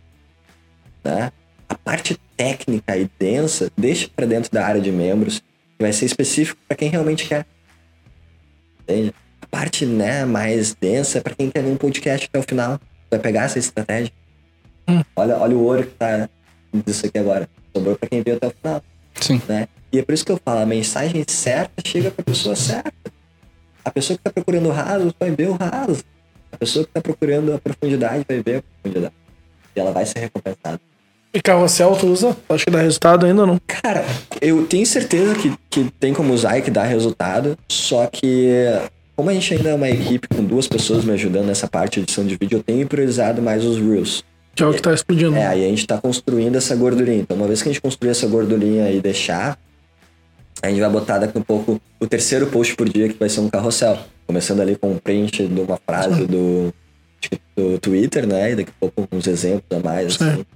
Ah, com Uma certeza. thread. É, uma trend, né? E com certeza vai ser algo pro, pra quando eu contratar o próximo colaborador ali, junto, pra ele começar por ali e aí aprendendo as outras as coisas que a gente faz. Top. E esse teu 0 a 8 mil seguidores foi em quanto tempo? Ó, 08 no Instagram. Instagram. né? No Ah. Instagram foi dos 4 mil até os 12, né? Só. Deu menos de um mês, fazer um mês agora. É Reels, né? Não tem. Viralizou. É Reels. É. E o que eu percebo é que mudou rápido, mas recentemente essa mudança, né? Mas tem tido muito menos like e muito compartilhamento. Ah. Então as pessoas estão compartilhando às vezes mais do que dando like. E sem curtir e sem te seguir às vezes. E sem te seguir também, é claro, mas isso é normal, Ah. né? a gente sabe. Mas compartilhar virou muito disso, né? Então, uma estratégia muito boa é como é que o teu conteúdo poderia estar usando para falar aquilo que a pessoa que está assistindo não, tem a capacidade de falar. Ou coragem, né? pessoas, né? Ou Eu costumo coragem. dizer muito isso. Tu compartilhar é tu falar o que tu não tem coragem de falar através de outra pessoa. Ou que não tá tendo as habilidades de Ah, comunicação suficientes para exatamente. isso, né? Então é, é, é sempre legal, né? Quando tu faz as coisas com intenção, procurando entender por que, que tu faz as coisas que tu faz, Hum. né? Começa a quando tu acertar, tu entendeu por que eu acertei. Né? Agora, se tu pergunta assim, por que, que tu faz um podcast? Por que, que tu acorda e trabalha todo dia com o que tu trabalha? Né? Vai falar, ah, pra fazer dinheiro, pra comprar uma casa, tá, essa é a tua estratégia. É uma emoção. O que te move. É uma emoção. Qual é essa emoção? Uma, uma, uma emoção de pertencimento, é, de receber amor das pessoas da minha volta, de poder é, prover para minha família, é para eu conhecer minha capacidade pessoal. Quando eu começo a entender essas emoções, eu consigo poder dar essas emoções que eu espero tanto do externo para mim mesmo. E aí eu começo a ver que eu já sou aquilo que eu gostaria de ser. Eu começo a usar o poder da lei da atração, o poder da visualização, para conseguir criar a realidade que eu prefiro dentro da minha mente e a partir desses novos pensamentos eu ter novos comportamentos que me levem ao resultado que eu quero, que me levem ao caminho que vai me levar ao resultado que eu quero. Perfeito, Muito perfeito. Bom. A gente está se encaminhando agora para o final, né? E uma pergunta, né, que a gente sempre faz para quando tá indo pro final, como é que tu te vê daqui a, a 10 anos? Ganhando 5 mil. e com uma prancha. Com duas pranchas agora. Cara, a, minha, a minha visão de futuro, uh, 10 anos, é, até 10 anos eu já vou ter atingido ela. Uh, hoje, ela pode mudar, né? Mas hoje ela é, pra mim, a minha visão de futuro é eu com a, a minha mulher. Hoje tenho namorado, provavelmente ser mulher, chegar lá. Onde eu possa uh, já ter feito toda essa minha parte de automatização dos business, eu conseguir me retirar deles para ser mais estratégico e conseguir usar o meu capital para adquirir, para investir em projetos que eu acredito. E usar o meu tempo para essa produção gratuita de conteúdo, para as pessoas terem um pilar para poderem crescer e se agarrar, que eu tive graças a pessoas lá de fora, né, que eu não encontrei muito bem aqui. Uh, e daí tá voltado já, talvez, uma fase onde eu queira já querer ter um filho, né? Uh, eu, eu tenho 29 anos. Né? Ah, tá. Eu ia perguntar, não sei, tu leu minha cabeça, é. perguntar que idade que tu tem. Quando a gente fica espiritual, a gente começa a entender essas coisas também. a gente só não fala tudo o que a gente gostaria de falar, porque a gente precisa que vocês perguntem, para que a gente seja autorizado a dar algum direcionamento. Mas, uh, com certeza, com a minha casa, talvez na Austrália, hoje eu vejo na Austrália, um, onde eu tenha o meu tatame para poder dar aula de jiu-jitsu a minha mulher ali poder estar tá dando as suas aulas de yoga, reiki, essas coisas mais espirituais, né? onde eu possa ter um espaço para também ter um lugar de alimentação natural, né?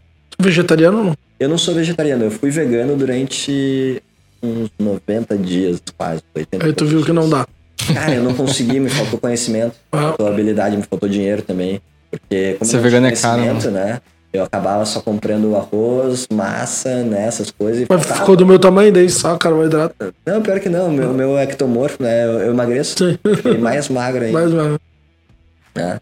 Mas onde eu possa estar tá envolvendo a alimentação, onde eu possa estar tá ensinando essa parte mais do físico, eu possa estar tá ensinando essa parte do mental, colaborando um pouco da sabedoria que eu tiver adquirido até lá, né? E que eu possa também estar trabalhando a parte espiritual, né? De cura, de acolhimento, essas coisas assim. Então, a gente é corpo, mente e espírito, né? Toda mudança que a gente quer, ela pode começar por um desses viés, mas ela pode, uh, mas ela acaba mudando todos os outros, né? Então, por exemplo, tá tendo uma dificuldade muito de um obstáculo na vida, não é muito mental e não é muito espiritual, existem certas posições de yoga, alongamento, coisas que vão te destravar para que a tua mente destrave, para que o teu espiritual destrave. Então, uma pessoa mais espiritual pode, através de um, de um, de um reiki, de um passe, de alguma coisa espírita, destravar alguns bloqueios que vão destravar a tua mente e vão destravar também o teu corpo. Porque é tudo um reflexo, né? Então, eles são um reflexo esses três, né? A mesma coisa, a tua mente daqui a pouco pode ler, adquirir informações, conhecimentos que vão te destravar pro espiritual e pro teu corpo também.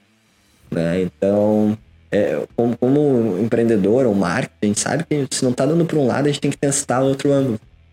Então, se não tá dando pelo espiritual, tenta pelo físico, não tá dando pelo físico, tenta pelo mental, e assim tu vai entendendo como é que funciona melhor para ti. Perfeito. Gostei. Muito bom. Muito bom. Mais uma vez, eu acho que eu vou procurar uma terapia. Ou comprar mentoria. Ou comprar uma mentoria.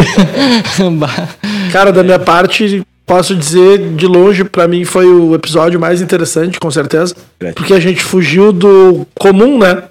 Quando a gente vai falar de histórias de sucesso, todo mundo imagina. Dinheiro, cara, é dinheiro, dinheiro. Eu comprei Ferrari. meu carro, aí eu fiz 10 milhões. E aí hoje eu tô com um setup bala na minha casa. a gente não pensa muito por essa parte do, da transformação do, do que que tu tem que sangrar para chegar onde cada um chega, né? Sim. E foi, cara, da minha parte aprendi muito, foi muito legal. E é, esse é o motivo da gente ter escolhido fazer uh, podcast, é para aprender e ainda mais com pessoas próximas da gente Sim. que a gente não se vê, não se fala há muito tempo. E, então, ver esse teu crescimento, assim, cara, para mim é transformador, assim, é muito legal. Eu tô passando por isso, né? Tô um monte de problema, tendo que parar de beber, tendo que emagrecer. Então, ouvir essa tua história de superação, de ter conseguido, de ter ido para outro lado, né? Que é possível. Me inspira, acho que vai inspirar com certeza. Com certeza. Espero que seja um dos vídeos mais visualizados aí. Cara, e te agradecer por estar aí, conta com a gente, o que precisar também pro teu podcast. Vai ser um prazer contribuir. Não só nisso, né? Qualquer outra coisa. Cara, muito obrigado pelo teu tempo e é isso. Ah, é, é basicamente isso. Show de bola. Gostei muito, muito obrigado pela, pela presença. Né? A parte espiritual ele me, me interessou bastante. Eu gostei. Eu gosto dessa, dessa, desse lado espiritual da vida. De tu entender a energia das pessoas, de tu saber até que ponto tu, tu é capaz de ir. Né? Então esse teu encontro aí me, me, me veio várias, várias ideias para me fazer comigo mesmo. Então, muito obrigado pela, por tudo. Aulas. Aulas cria. É um prazer, uma satisfação compartilhar também com vocês esse momento. E quem tá nos assistindo, segue o homem, né? Deixa aí tua propaganda. né? Ah, Twitter, Facebook, Instagram, YouTube, tudo a mesma coisa. Eduardo Duca. Segue lá, É isso. tem bastante conteúdo. Valeu então, gente. Muito obrigado. Até a próxima. Beijo do gordo.